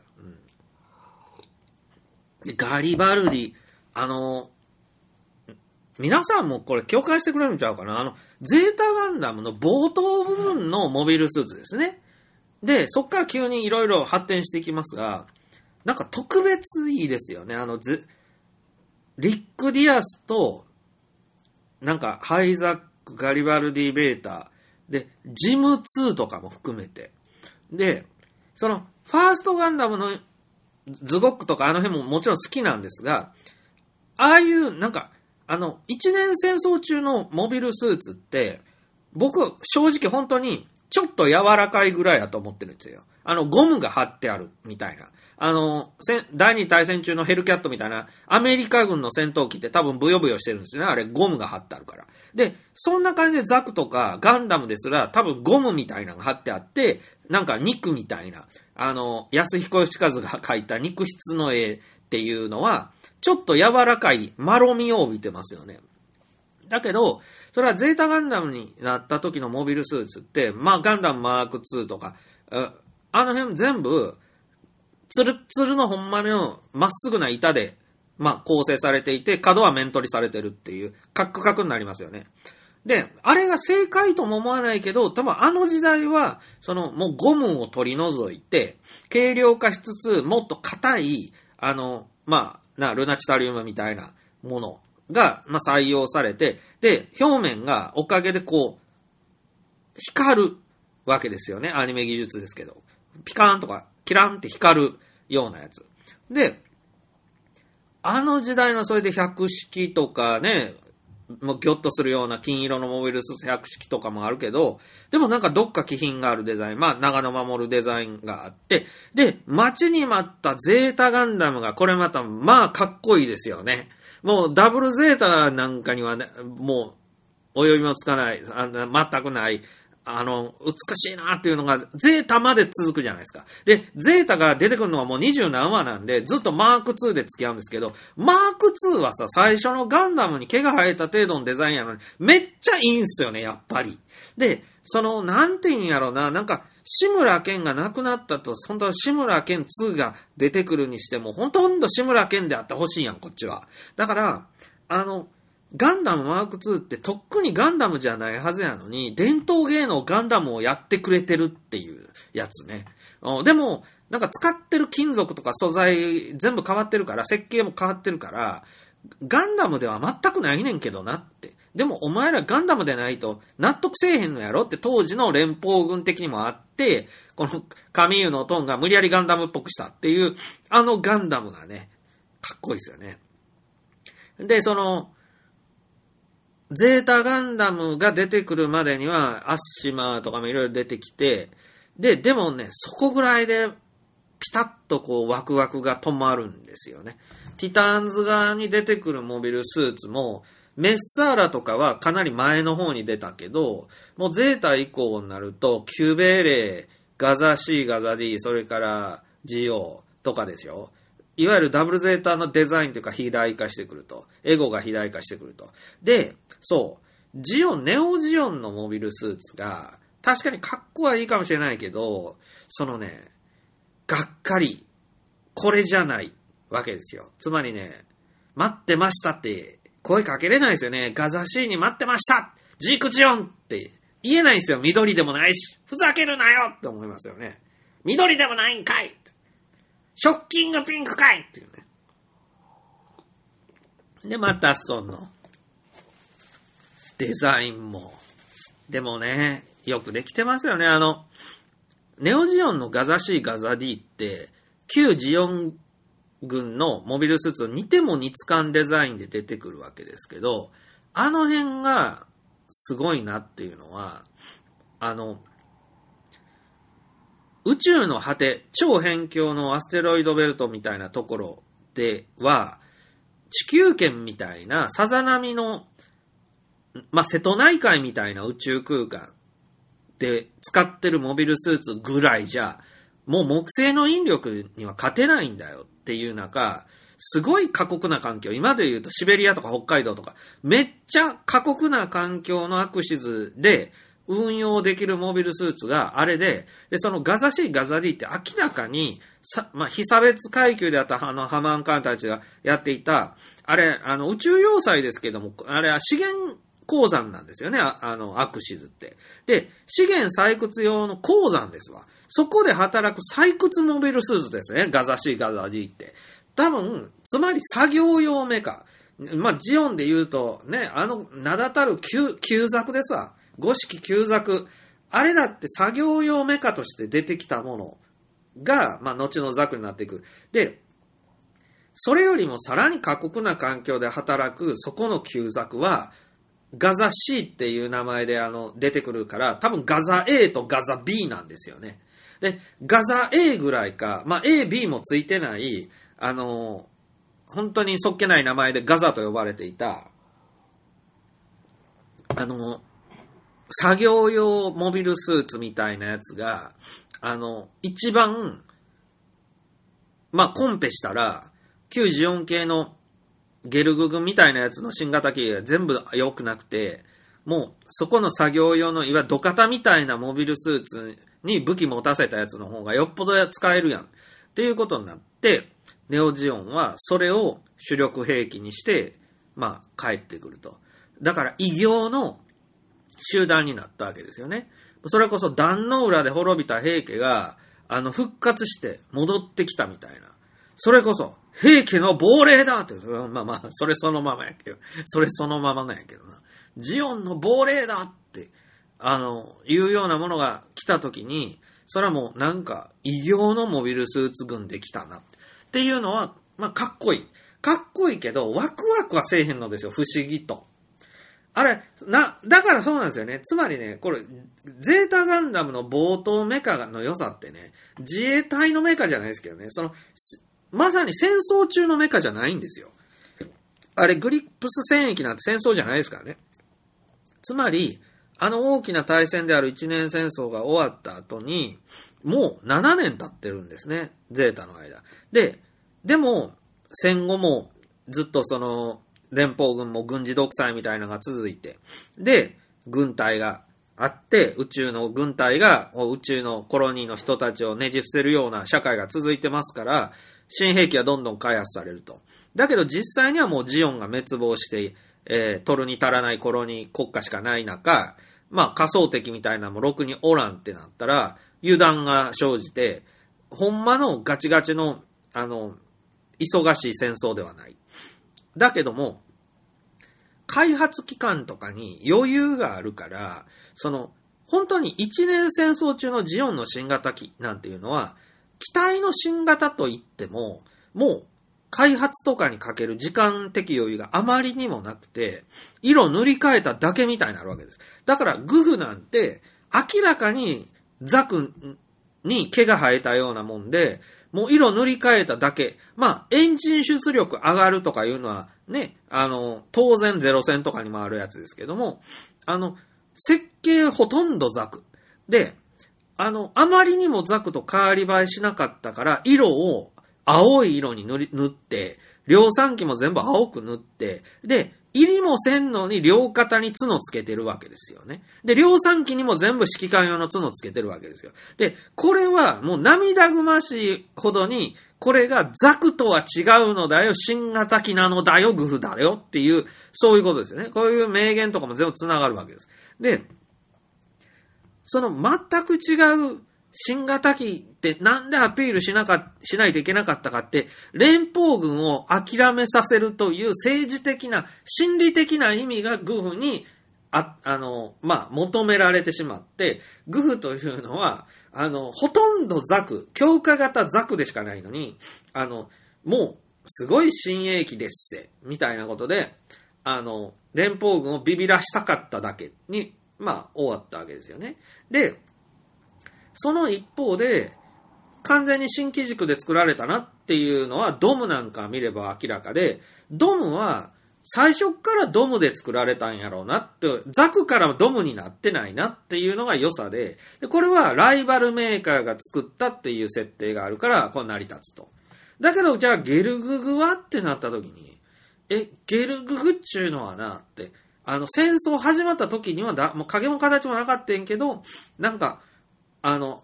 後から作ったんやと。で、それはまさにドイツのパンター戦車が、ソビエトの T34 があまりにも強かったから慌てて設計作り直して、で、出来上がったらソ連の T34 に似た格好になったわけですよね。それと一緒。ジオンのゲルググはガンダムの、ガンダムショックがあって、やばいぞやばいぞってなって、なんとかせえよっていうことで作ったのがゲルグですわ。だからゲルグの性能証言っていうのは RX78 ガンダムと同等っていうことなんですよね。ビームライフル持たしてるとかいろいろ。で、あの、だそういう中で作られた兵器も確かにかっこいいよ。だけどね、その、ドイツ軍のティーガー、パンターにしても、何にしても、本当にまさに戦争中に作られたものはガチですから、あの、かっこいいですけれども、でもですね、やっぱね、あまりにも余裕がない中で開発されてるせいで、多分使い勝手は、まあ、操縦士にならんとわからんような邪魔な出っ張りがあるとかね、膝がなんか伸ばさられへんとかね、なんぞあるんですよね、絶対に。で、そこがさ、戦争終わってからの兵器っていうのは、ある意味、最後まで活躍の場も与えられず退役なんていう悲しいことにもなるけど、それでも、なんていうのかな、こう、ある種の余裕があるから、戦争中やったら、なんか半年間で物にせなあかん設計を、まあ、戦争今してないんで、じゃあ1年かけていいから。この倍の時間をかけれることによって、こう、なんていうんですかね、ちゃんと乗り心地のいいもの作れるとか、なんか変なバグが、あの、取り除かれて出てくるとか。で、その、綺麗なモビルスーツっていうか、あの、綺麗な、まあ、兵、まあ、兵器として、こう、なんか毛並みのいいもんができてくるのが戦後やと思うんですよ。で、この戦後が、100年後の戦後じゃダメですよね。めちゃくちゃ平和が続いてしまって、もうモビルスーツの作り方もほとんどわからんし、実践がないからそもそも、あの、結局、祇園祭りの山鉾みたいな、その、なんか、もう、兵器じゃないじゃないですか。それで、いや、僕は思うんですけど、祇園祭りの山鉾とか、あの、関西のだんじりって、あれ、本来は工場兵器とかなんじゃないの？車輪ついててでかくてさ、で、あの、城の壁とかにこう、あの、兵隊をこう渡すやつとか、あとあの、城門とか城壁をさ、あの、棒でゴーンって壊すやつが、あの、元で、あの、だんじりとか、ああいうや、京都の山鉾みたいな、まあ、大型の人力で押すけど、ああいう、あの、だし、ああいうものがあるでしょで、でもあれってもう日本では全く戦の道具ではなくて、お祭りの道具でしょで、それは平和やからですよね。でも中国とかヨーロッパに行けば、あれはあの、普通に現役で縄文と戦ってますからね。丸焼けになったりして。で、だから、平和になりすぎたらダメなんだけど、でも本当に戦争で忙しすぎてもダメっていう中で、ちょうどええ温度の、いわゆる湯加減の時代が、こうガンダムで言うと、一年戦争の直後。で、まあ7年後の、その、ある種こう7年も経ってから、えー実用化されているメカ。つまり、ジム2とかは、一年戦争名機のジムを、まあ、改良に改良を重ねた F16 みたいなもんになるんですかね。で、ジム2とかは、やっぱもう第1話、2話でかなりもう時代遅れなんですよね。で、まあ、ジェガンも後にジェガンじゃダメだって言われるぐらい、もうその、ちょっと時代が変わるともう旧式機で使い物にならないと。で、リック・ディアスとかが、その、エゥーゴが使ってたリック・ディアスが、当時で言うと、まあ、初お披露目で、まあ、かなりの新型機。ウォンさんが地下でこっそり作ったやつで、あれ、新型機なんですけども、あの、まあ、あっという間に旧式化するんですけど、そのリック・ディアスとかが、その、戦争のない7年間の間にじっくりと開発できたんやろうなっていう感じがあって、すごいクールな感じがします。で、これ100式ぐらいまで、あの、多分ウォンさんの月面の地下で作られた、あの辺がね、あの、慌てて作ってない感じのがすごくいいですよね。それに引き換えね、ダブルゼータガンダムって、あれゼータガンダムの最終回と、ダブルゼータガンダムの、えー第1話って、実際には1ヶ月間しか期間が経ってないんですよね。だから、慌てて作らなあかんぐらい戦争が続いてる時にダブルゼータガンダムって作られてるんですよ。だからあれあんだけ気膨れしてね、あの、アホみたいに醜い姿にダブルゼータガンダムがなってるのは、あれは贅肉が取れてないんですよね。あそこからいらんものやいらんポッドはこれはいらん、この重さはいらんっていう風な、あれで洗練されていって、なったらダブルゼータガンダムとかも、ほんまにかっこいいガンダムになるはずですが、もうその間がないから、あの、気膨れ状態で、まあ、出てくるということになってしまったけど、そそのグリプス戦役の最初の頃のはじっくり洗練してから出してきたから、かっこよくて、そういう意味では、まあ、ハイザックとかももうすでに旧式ですけどね。で、でもマラサイっていうのとかも、その、それまでの長長期の時間をかけてあれ開発されてきたもんでしょうから、やっぱなんか綺麗な感じしますよね。で、あのまあそういうようなことで、なんかね、まあ、ガンダムで言うと、ほんまにワクワクするのは、そのゼータガンダムの頭の時代やなって。なんでしょうね、あの、雰囲気が変わってるんですよね。あの、一年戦争のホワイトベースの中と、グリップ戦役のゼータガンダムのあの、アーガマの中って、まあ、同じ木馬型戦艦の中のメロドラマやねんけど、雰囲気が本当時代が変わってる感じがあるんですよね。もう昭和ですわ、あの、ホワイトベースの中は完全に昭和。そう。で、これ、アーガマの中もね、あれ、アニメ作られてるのは明らかに昭和なんやけど、もう次の時代なんですよね。うん、本当に。今と比べてももうちょっと先かなっていう感じがちょっとしますよね。まあ女性があの活躍してるのも当然そうなんですけどね。で、なんかね、そう、あのね、アーガマには美女が乗っててね、いっぱい。えっと、エマシンと、ファーユイリと、で、レゴアロンドなんですけど、あの、他にももちろんなんか、美女もよく参画するアーガマですけど、もう、モブキャラにも可愛い子ちゃんが結構乗ってるアーガマですけど、なんかね、不思議とね、いやらしい感じがあまりしない。いや、エロいんですよ。もう、エマシン巨乳やし。で、ファーユイリなんて、びもう超美少女ですからね。中国人でしょうけどね。で、だけど、ファーユイリっていつもあの宇宙空間でプカプカ浮いててパンツ見えてるけど、あんまりエロくないですよ。ファーユイリってスーパーモデルみたいないいスタイルしてるけど、全然エロくないんです。で、エマシンも、なむっちりしてていい、もうみんな、わーって、最高っていう体つきしてるんやけど、なんでしょうね。これ不思議と、今の時代、今の時代、もう女性が非常にこう強くなってきて、で、まあなんか、男と女が、まあ自衛隊とかでも同じ職場にいるような時に、なんかそれにもう慣れてくると、なんかいちいち、わ、女だみたいに、なんか、なっちゃダメな社会になると、ああ、もう慣れてるよ、女だねっていう感じに、あの、ならざるを得ないですよね。そこでいちいちなんか鼻血とか出してると、もうすぐに追放される社会になりますから。で、あの、ホワイトベースの方は、あれなんですよ。鼻血ブーの世界で、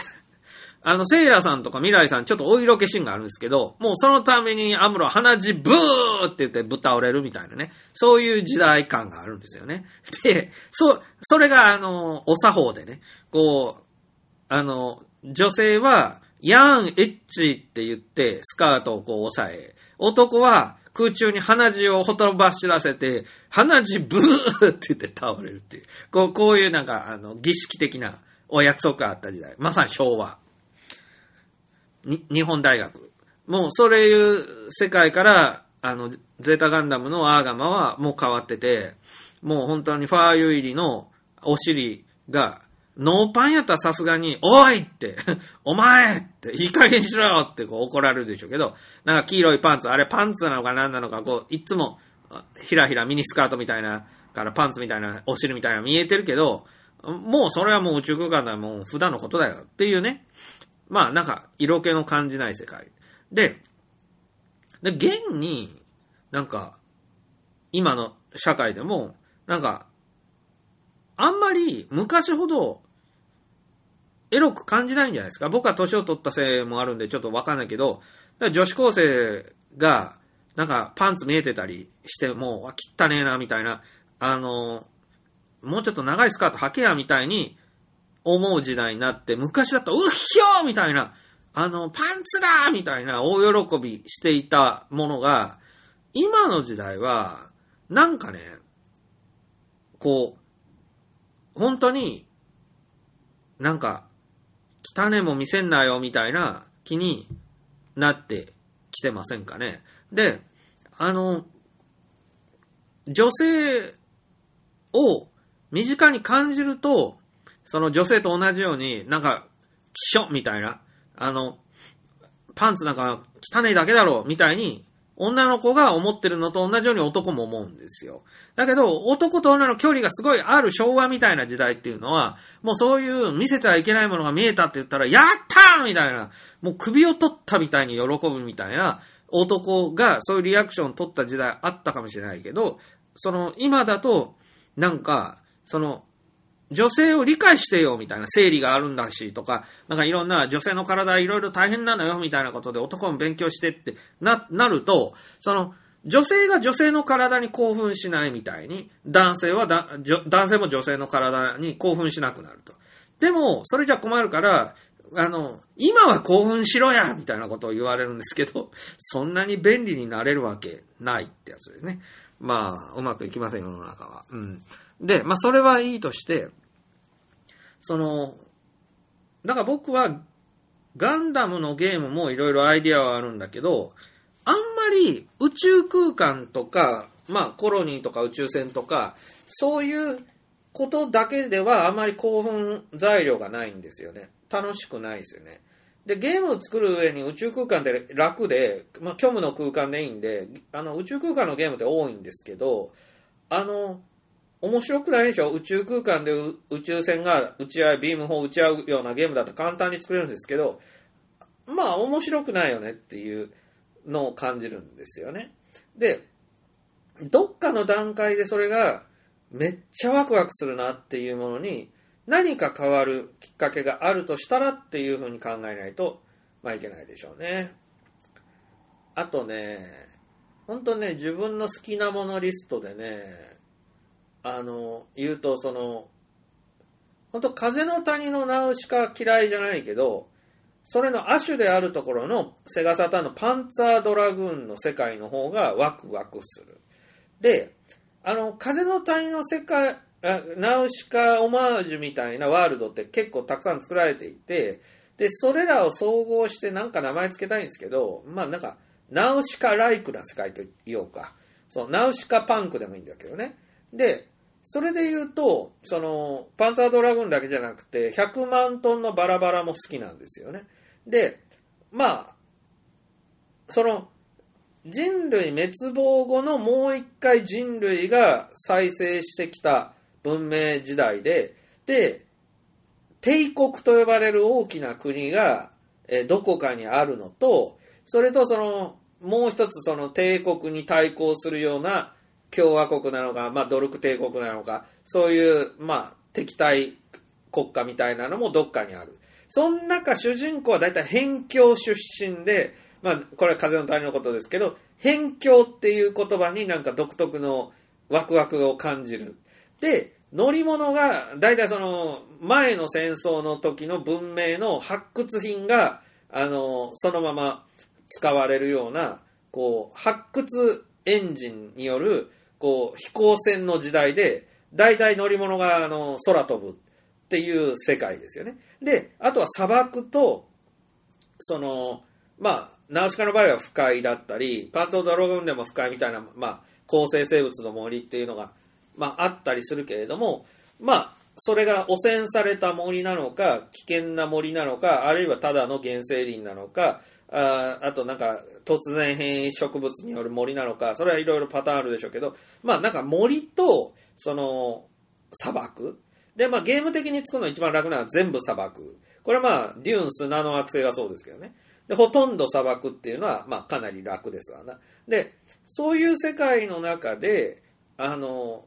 まあ、空中戦艦とか帝国とか王国とかが、まあ、つばぜり合いを始めた時代。で、雰囲気としてはなんか中世、人類でいうと中世のような、えー、雰囲気があって、という世界ですかね。で、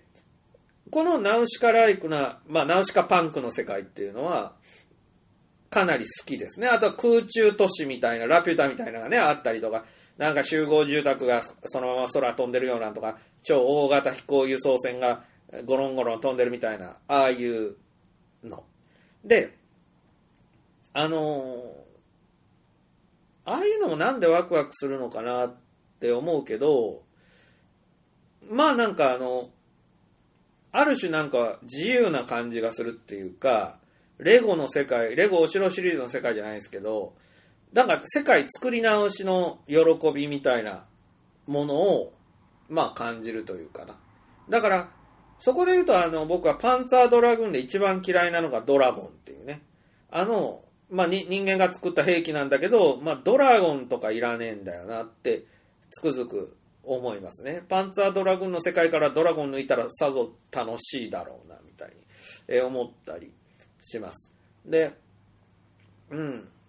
まあ、総合的に次のゲームの企画会議みたいになってるんだけど、こう、まあ、アイデアは楽しそうだけど、なんか作るのしんどそうっていうのは省いていかないといけないとか、後に回していかないといけないっていうのはまあありますから、あの、次の、まあ、ね、今作ったゲームが完成して、で、まあ、企画段階に入ったら、こう、すげえワクワクするけど、あの、あんまり大変じゃなさそうに作れそうっていうものを選んで、かっこ撃破していくようなゲームクリエーションをえー今年は、えー春ぐらいが、まあ、この今作ってるゲームが、まあ、今月中に完成させるとして、あのその後、えーたっぷり休憩とレゴ、レゴタイムを入れて、で、その、もう休憩しながらも、絶対もうゲームクリエイターに、一本ゲーム作ったらもうゲームクリエイターですから、ゲームクリエイターもなったら、その、どんだけ遊んでても、絶対次作るゲームのことを考えるようになると思います。まあ映画監督みたいになると思うんですよね。やっぱ脳みその構造が。だから、完全に何もしないで休むってことはもうあんまりできなくなると思うんで、うん、だってね、もう今でも毎日ちゃんと7時間は寝てるんですけど、ゲーム作ってる時って今プログラミングとかで苦しんでたりも当然する中、もうやっぱり夢のほとんどはアンリアルエンジンになるんですよね。脳が寝てる間も働き続けてくれちゃって、やっぱりコンピューターの、あの、あの、エディター画面がほとんどになっちゃうんですよ。夢の中でも。だから、完全に忘れて休むっていうことは難しいんですね。うん。でもまあそういうことです。で、まあ映画監督とか、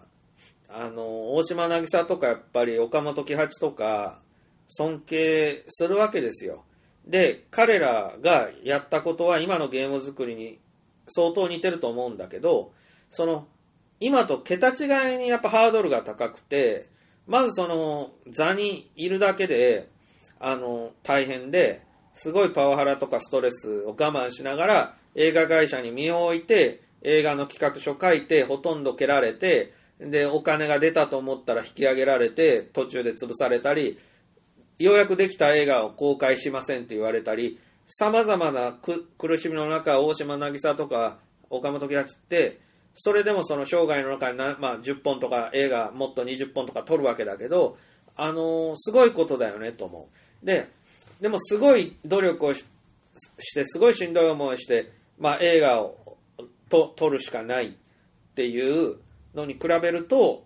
あの、今の僕らは、まあ、ゲームエンジンとかゲ、そういうもので、その、まあ、映画とは結構違うけども、その、ものを作るっていう意味では、小さな映画監督になったと思っていいんじゃないのかなと思うんですよね。で、あの、もちろん、小島秀夫さんみたいにあの、映画そのままみたいなゲームを作りたがる人もいるけど、ゲームの場合は、映画みたいに、その、なんていうの、一本道でないといけないっていうルールないし、その、なんていうのかな、こう、映画みたいに役者さんがこう演じたその結果の偶然の産物っていうのもまた違う中、まあゲームっていうのはプレイヤーが、その、まあ視聴者そのものが、お客さんそのものがプレイヤーで、でその人が、まあ選んだ行為がそのまま結果としてエンディングつながるということだから、これって糸井重里とか、まあビートたけしとかみんながファミコンゲームを作りたいってそうそうたる有名人が、その、一度はファミコン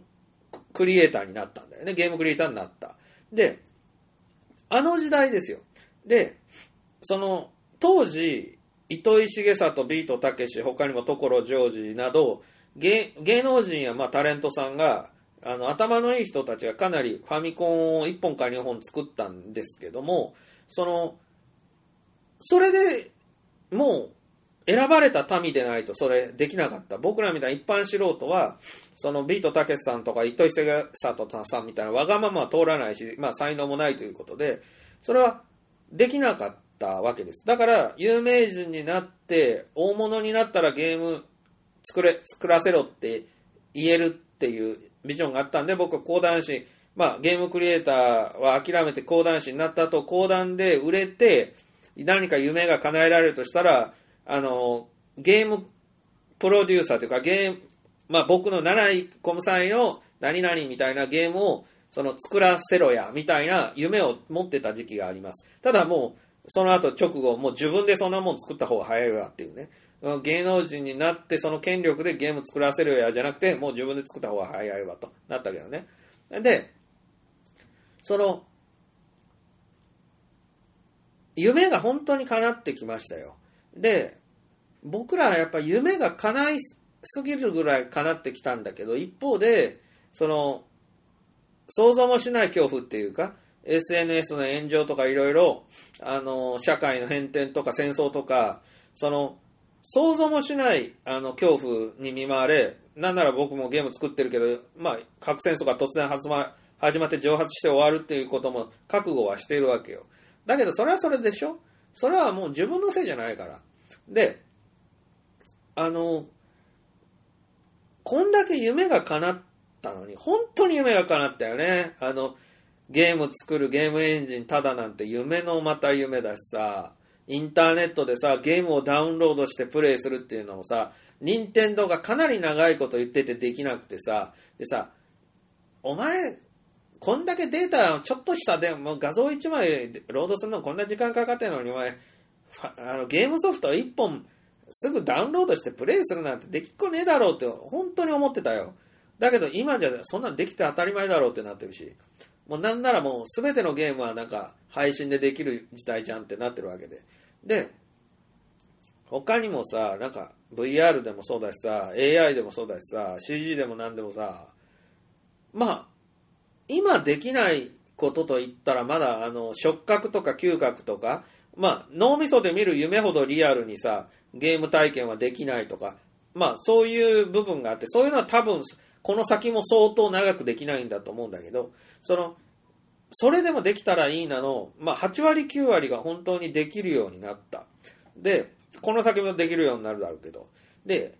それをさ、喜ばない奴はバカだと思うんだよね。で、だから僕がさ、よくさ、ゲームクリエイターになるの諦めたの2000年なんだけど、その2000年の頃にはさ、まだまださ、ゲームクリエーションって個人でさ、なんか、やりたいものを、まあ、作りたいものを作れるような時代じゃ、まだまだなくて、ももうむしろ逆にさ、なんか、70億円とかさ、一本のゲーム作るのにさ、そんだけかかって、何千人の人間が寄ってたかって作る時代のピークだったから、僕はゲームクリエイターになるのを一旦諦めてしまったんだが、あの、本当に、今は、その邪魔なことは全部なくなって、あの、どうぞ作ってくださいっていう時代になったら、それ作らない損なんだよね。で、あの、講談師を続けていればなんていうことを、もう思わないではないんだけど、あの、それって結局、あの、宮崎駿がさ、アニメ屋さんをずっと続けたけどさ、あの、逆にアニメ屋としてもっと早くに破綻というか、まあ、倒産とかして、それで裸一貫でゲームクリエイターとかになった方が、僕はね、これもう誰も信じないだろうけど、今より大物になったと思ってんだよ。で、あのーなんかでも今ってさ、なんか個人ゲームクリエイターになるっていうのはさ、絶対成功しないってなんかみんな願うように思われてるし、で、でもそれでも小島秀夫さんとかがデスストランディングとかで気を吐いてくれたじゃない。で、でもあれは小島だからできるんだ、みたいなのまだまだ思われてるよね。で、あのそれは大ヒットするかしないかの問題じゃなくて、ゲームを作るっていうことは、売れようが売れまいが作ることだけなら、それこそ、この1ヶ月中に僕もできるだろうし。で、いや、もうそれでいいんだよ。売れる売れないの問題もあるし、まあいいゲームかどうかっていう問題もあるけれども、でも、自分の作れる最大限いいものを世に出すしかないんであって、才能なければ、才能ない中でよく頑張ったねだよね。で、才能ある人はそれ才能は認められるでしょうし。で、まあなんか、その、いいゲームなのになかなか評価されないなんていうもどかしさは当然あるでしょうけど、これは全ての業界にあることだから、あの、それでもやっぱり届きやすい。演劇とか落語とか講談とかっていうのは、すごい名人芸があっても、世の中の人に知ってもらうまでのハードルめちゃくちゃ高いよね。でいざ知っても、じゃあ劇場とか演芸場まで行って聞きたいなと思っても、東北の人が大阪まで来るの大変だしみたいな、いろいろな、あの、物理的ハードルがある。お金もかかる。中、ゲームが一番ハードルが低くて、インターネットで300円でダウンロードできてぐらいだったら、超ハードルが低い。もちろんインターネットのない人、コンピューターを持たない人も、そういう人もいるでしょうけど、でも、まあ、あらゆるものの中で一番誰でも手に入れやすいのが、あの今のところだと、まあ、パソコンのゲームのスチームっていうああいうプラットフォームでパソゲー作って配信するというのが多分一番こう世界中の誰にでも届きやすい手になりますわね。なので、あの、僕が、まあ、ある種講談、いや、講談だって頑張ってやってきたから、まあ、やめたくなかったんだけど、まあ、こう、両方やるっていうのは当然無理なので、あの、今、講談の方できてないけど、その何年間ももう、もう2年間は丸々講談をやらずにゲーム作りをしてるだけなんだけど、それでもやる値打ちあるなっていうか、やりたいなって思えるのは、まあ、そこなんですよね。そう。YouTube もやりかけたけど、YouTube じゃなくてやっぱゲームだなっていうのは、うん、あの、YouTube は面白い内容で YouTube 作ってっていうのは、まあ頑張ればできるとは思うんだけど、あの、ゲーム作りは異世界作れるじゃないですか。だからもう異世界作るのは YouTube では難しいよね。うん、だから、まあそういうことでね、うん、なんかね、異世界がすごい空想の世界みたいな、全然違う世界じゃなくていいんですよ、本当に。それはよく言ってるけどね。で、なんかね、例えば、なんか今考えてるのはね、まあなんか、も、まあなんかもしもシリーズじゃないけど、なんかまあ、あの、ライトノベルとかの、あの、ナロー系みたいなのに近いのかもしれないけど、まあ例えば、まあ、江戸時代のどこどこの大名の後継ぎとしてスタートするみたいな、だったら、最初からお城がある、軍隊がある、えー、お金がある、という段階から始まって、で、いくつかの諸問題があるっていうスタートで、国家運営、まあ小さな国家運営をする。まあ参勤交代とかもしないといけないね、みたいなやつ。で、まあ、参勤交代はじゃあ江戸に行かないといけない。江戸、江戸まで作るの大変だって言ったら、じゃあもう国家老の、国家老のえー、息子として生まれて、もう国家老になること決まっている。で、若手なんだけど、先輩たちの顔色を伺いながら、まあ、国家老をやっていく。みたいな。で、まあ、先輩たちもいるんだけど、自分が家柄的にはトップだから、まあ、そこまで、あの、邪魔されない。みたいな、そういう、国家老の御曹司ゲームみたいなので、で、悪いことをしようと思ったら、そのね、藩のお金を横領して自分が、あの、どんどん金持ちになっていくとか、その悪代官のもっと悪いやつみたいなプレーもできれば、国をちゃんと反映させていくと、まあ、普通の善良なプレーもできるでしょ？だから、国家老の息子に生まれるだけでもかなり面白いと思うし、その、その時代の特有のあれっていうのは、別にさ、その、家柄社会だから、あの、もっとすごいやつに追い抜かれるってことは心配ないし、小さな藩だから、その競合するあのものもないし、で、あの、いわゆる今の政治家だったらもういろんなとこにあのお願いしますお願いしますって選挙で勝たないといけないからもう四六時中大変なんだけどそういうことはしなくてよってしかも国家老になればなほぼ殿様参勤交代でいないからその間お金とか藩の財政とかでおお金の使い方とかほぼ独裁で決めれるみたいなことで言うと、ゲームプレイはストレスがなくできるでしょ。あの、シムシティとかでも市長さんって言うけど、市長さんあんな勝手にボンボンボンボン家とか建てれないじゃん。だけど、ゲームでは独裁者でないと、プレイヤーストレス溜まっちゃうから、あの、シムシティみたいなんでも、まあ、選挙とかやりたくないよねってあるじゃない？だから、まあ、そういうような、あの、ゲーム、シミュレーションゲームみたいなんとか、なんか面白いと思うし、これって、そう、エロゲーとかでも結局そうで、もう、でっかい会社の、まあ、ビッグモーターみたいな会社の、まあ、次期社長、まあ、創業者の息子あたりなんですっていう始まり方すれば、会社を自分の好きな会社の金を使って美人を雇いまくって全部秘書にするみたいな、そういうハーレムを作る。でこれは、大学とか高校とか、その有名な女学園の、あの、理事長の、えー息子で、で、もう理事長死んだとこから始まって、えー自動的に俺が理事長になって、で、学校を自分の好きな、あの、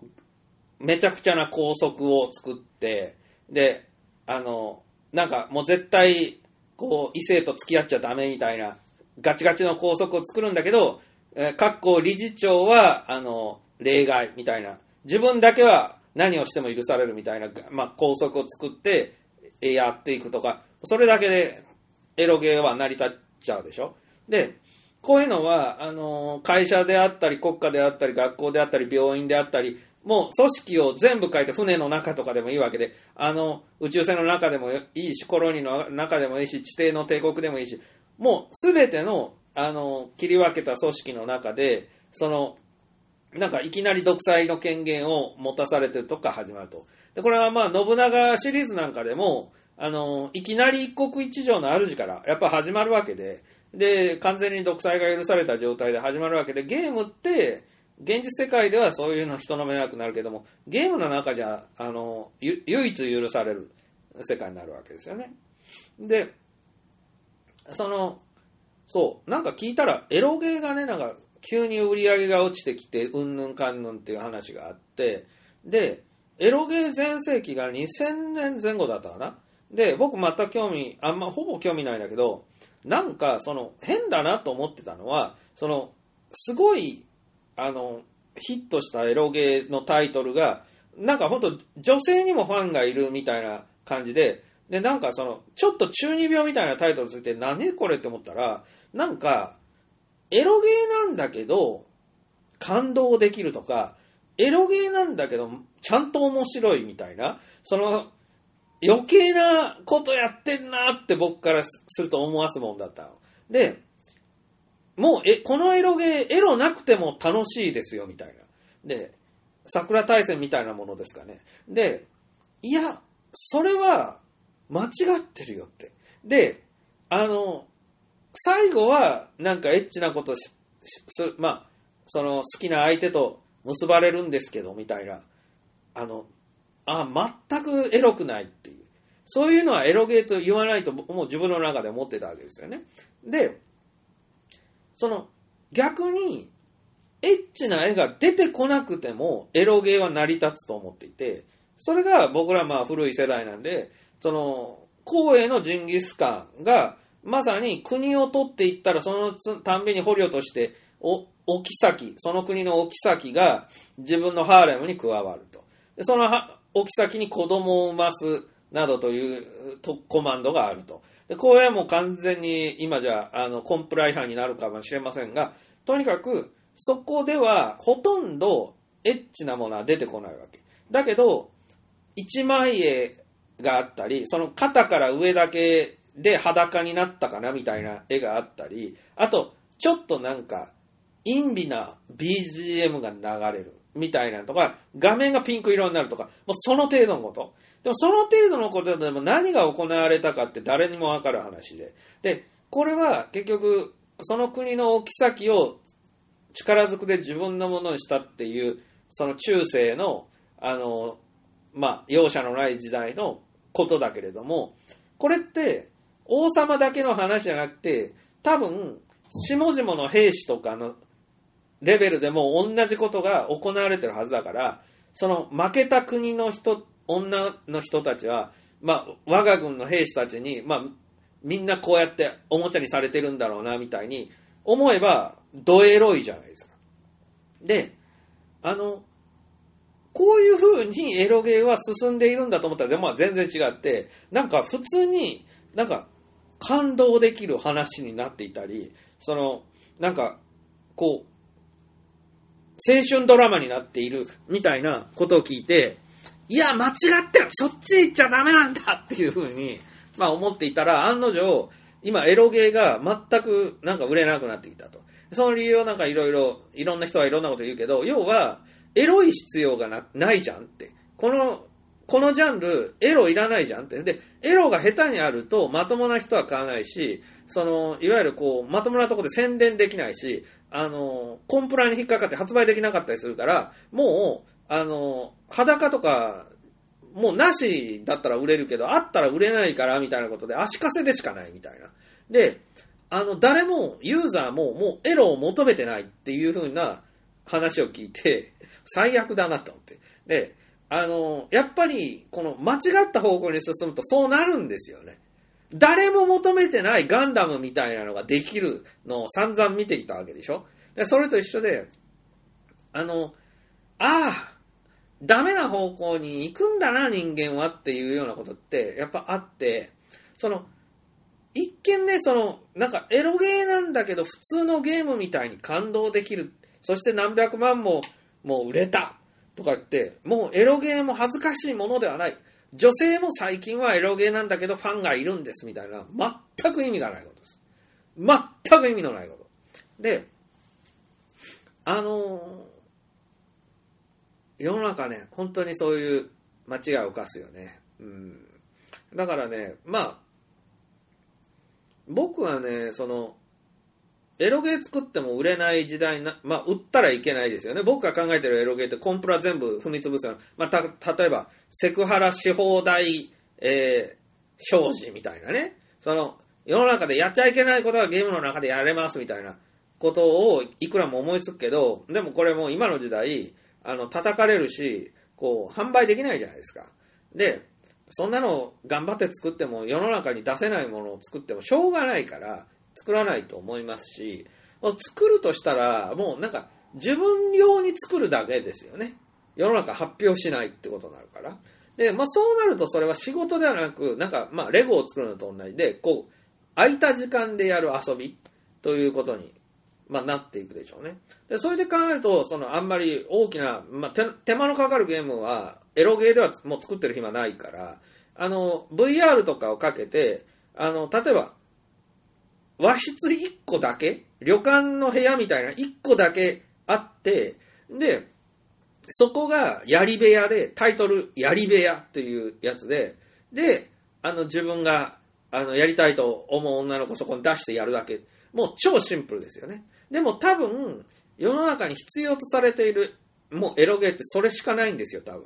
もうそれだけ十分なんですよ。あの、学校とか、い丸々一個は絶対いらない。教室があればまあ十分だけど、教室も、あの、みんなの40個くらいの、あの、机と椅子とか黒板とかいらない、邪魔、いらないので、あの、体育倉庫だけでいい。で体育倉庫ももうなんかいろんなバレーボール入れたやつとかも全部飛び箱とかも全部いらない。となると、エレベーター1個でいいんですよ。エレベーターの箱1個でいいわけですよね。で、そうすると、さすがに楽になるぞと。エレベーターの内部だけ作ればいいんだったらさすがに楽だなと。で、都合よく自分があのやりたい相手とそのエレベーターと閉じ込められてくれるその都合よいエレベーターっていうね、えー監禁エレベーターというタイトルでいいです。で、1時間後にあの開くんで、あの、それで、そのエレベーター事故の間はなんか何してもあの罪にならないっていう設定にしておけば、そのすすべてのあのなんかエロゲーの要求を満たせるんじゃないでしょうか。うん。で、あのー まあそう考えると本当にエロゲーっていうのはつまり性欲処理とかそういうことが目的であってそこにいろいろいらないんですよね本当にその壮大な何かは全くいらないので、まあ、本当にそれは用用だけ足せればいいものなのでゲーム作りの醍醐味っていうのはないあまりないなと思うねあの異世界を曲がりなりにも作ってそうそう、この世界に行きたかったんだよっていうのは意外とないし、あとあの、性欲なんて、こう、やることやったらシューンとなって、あの、スッキリするだけだもんね。ただの本当に健康ゲームですよ、それは。でも、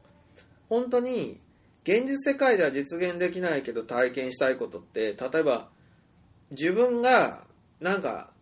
作れって言ったら飛行船がでなんかみんなが頑張って飛行飛行船作ってくれてでその飛行船に自分用の立派な部屋が一番いいとこにあって、王様どうぞお乗りくださいって言って乗って、で、乗せてもらって、で、その飛行船が出港して、で、その自分の国を上空から見て回れるとかね。で、そういうのはさ、もう絶対にこれ夢の世界でないと、ね、あの、実現できないから。で、まあ、それはもうお城でも何でもいいんですけど、あの、織田信長とかでもさ、清洲城から始まるけどさ、なんか、自分で別に大工さんみたいに城作ったことは一度もないんだろうけど、秀吉とかに命じてさ、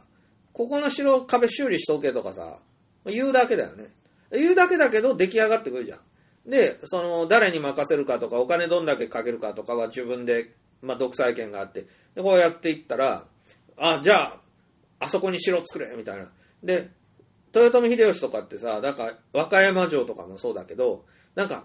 ここに城がもう一個欲しいな、みたいなんで、なんか地図を見ながら言って、石田三成とか命じて、で、ここに城を作っとけ、とか言って、でもこんな感じの城だぞ、みたいな、なんか注文つけて、で、まあ出来上がってくるわけですよね。で、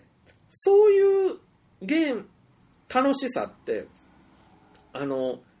当然我々普通に生きてても味わえないし、あの、戦国時代のほんの一部の人だけが、まあ味わえたんでしょうけど、その時はもう命がけなんで、楽しいと思ってる間もない。で、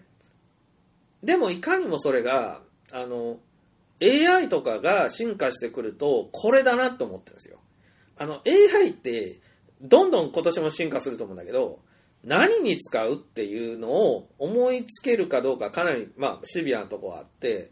いや、便利なんだけど別に何も頼みたいことがないっていう中、やっぱこうゲームの中で、まあ AI 過労に、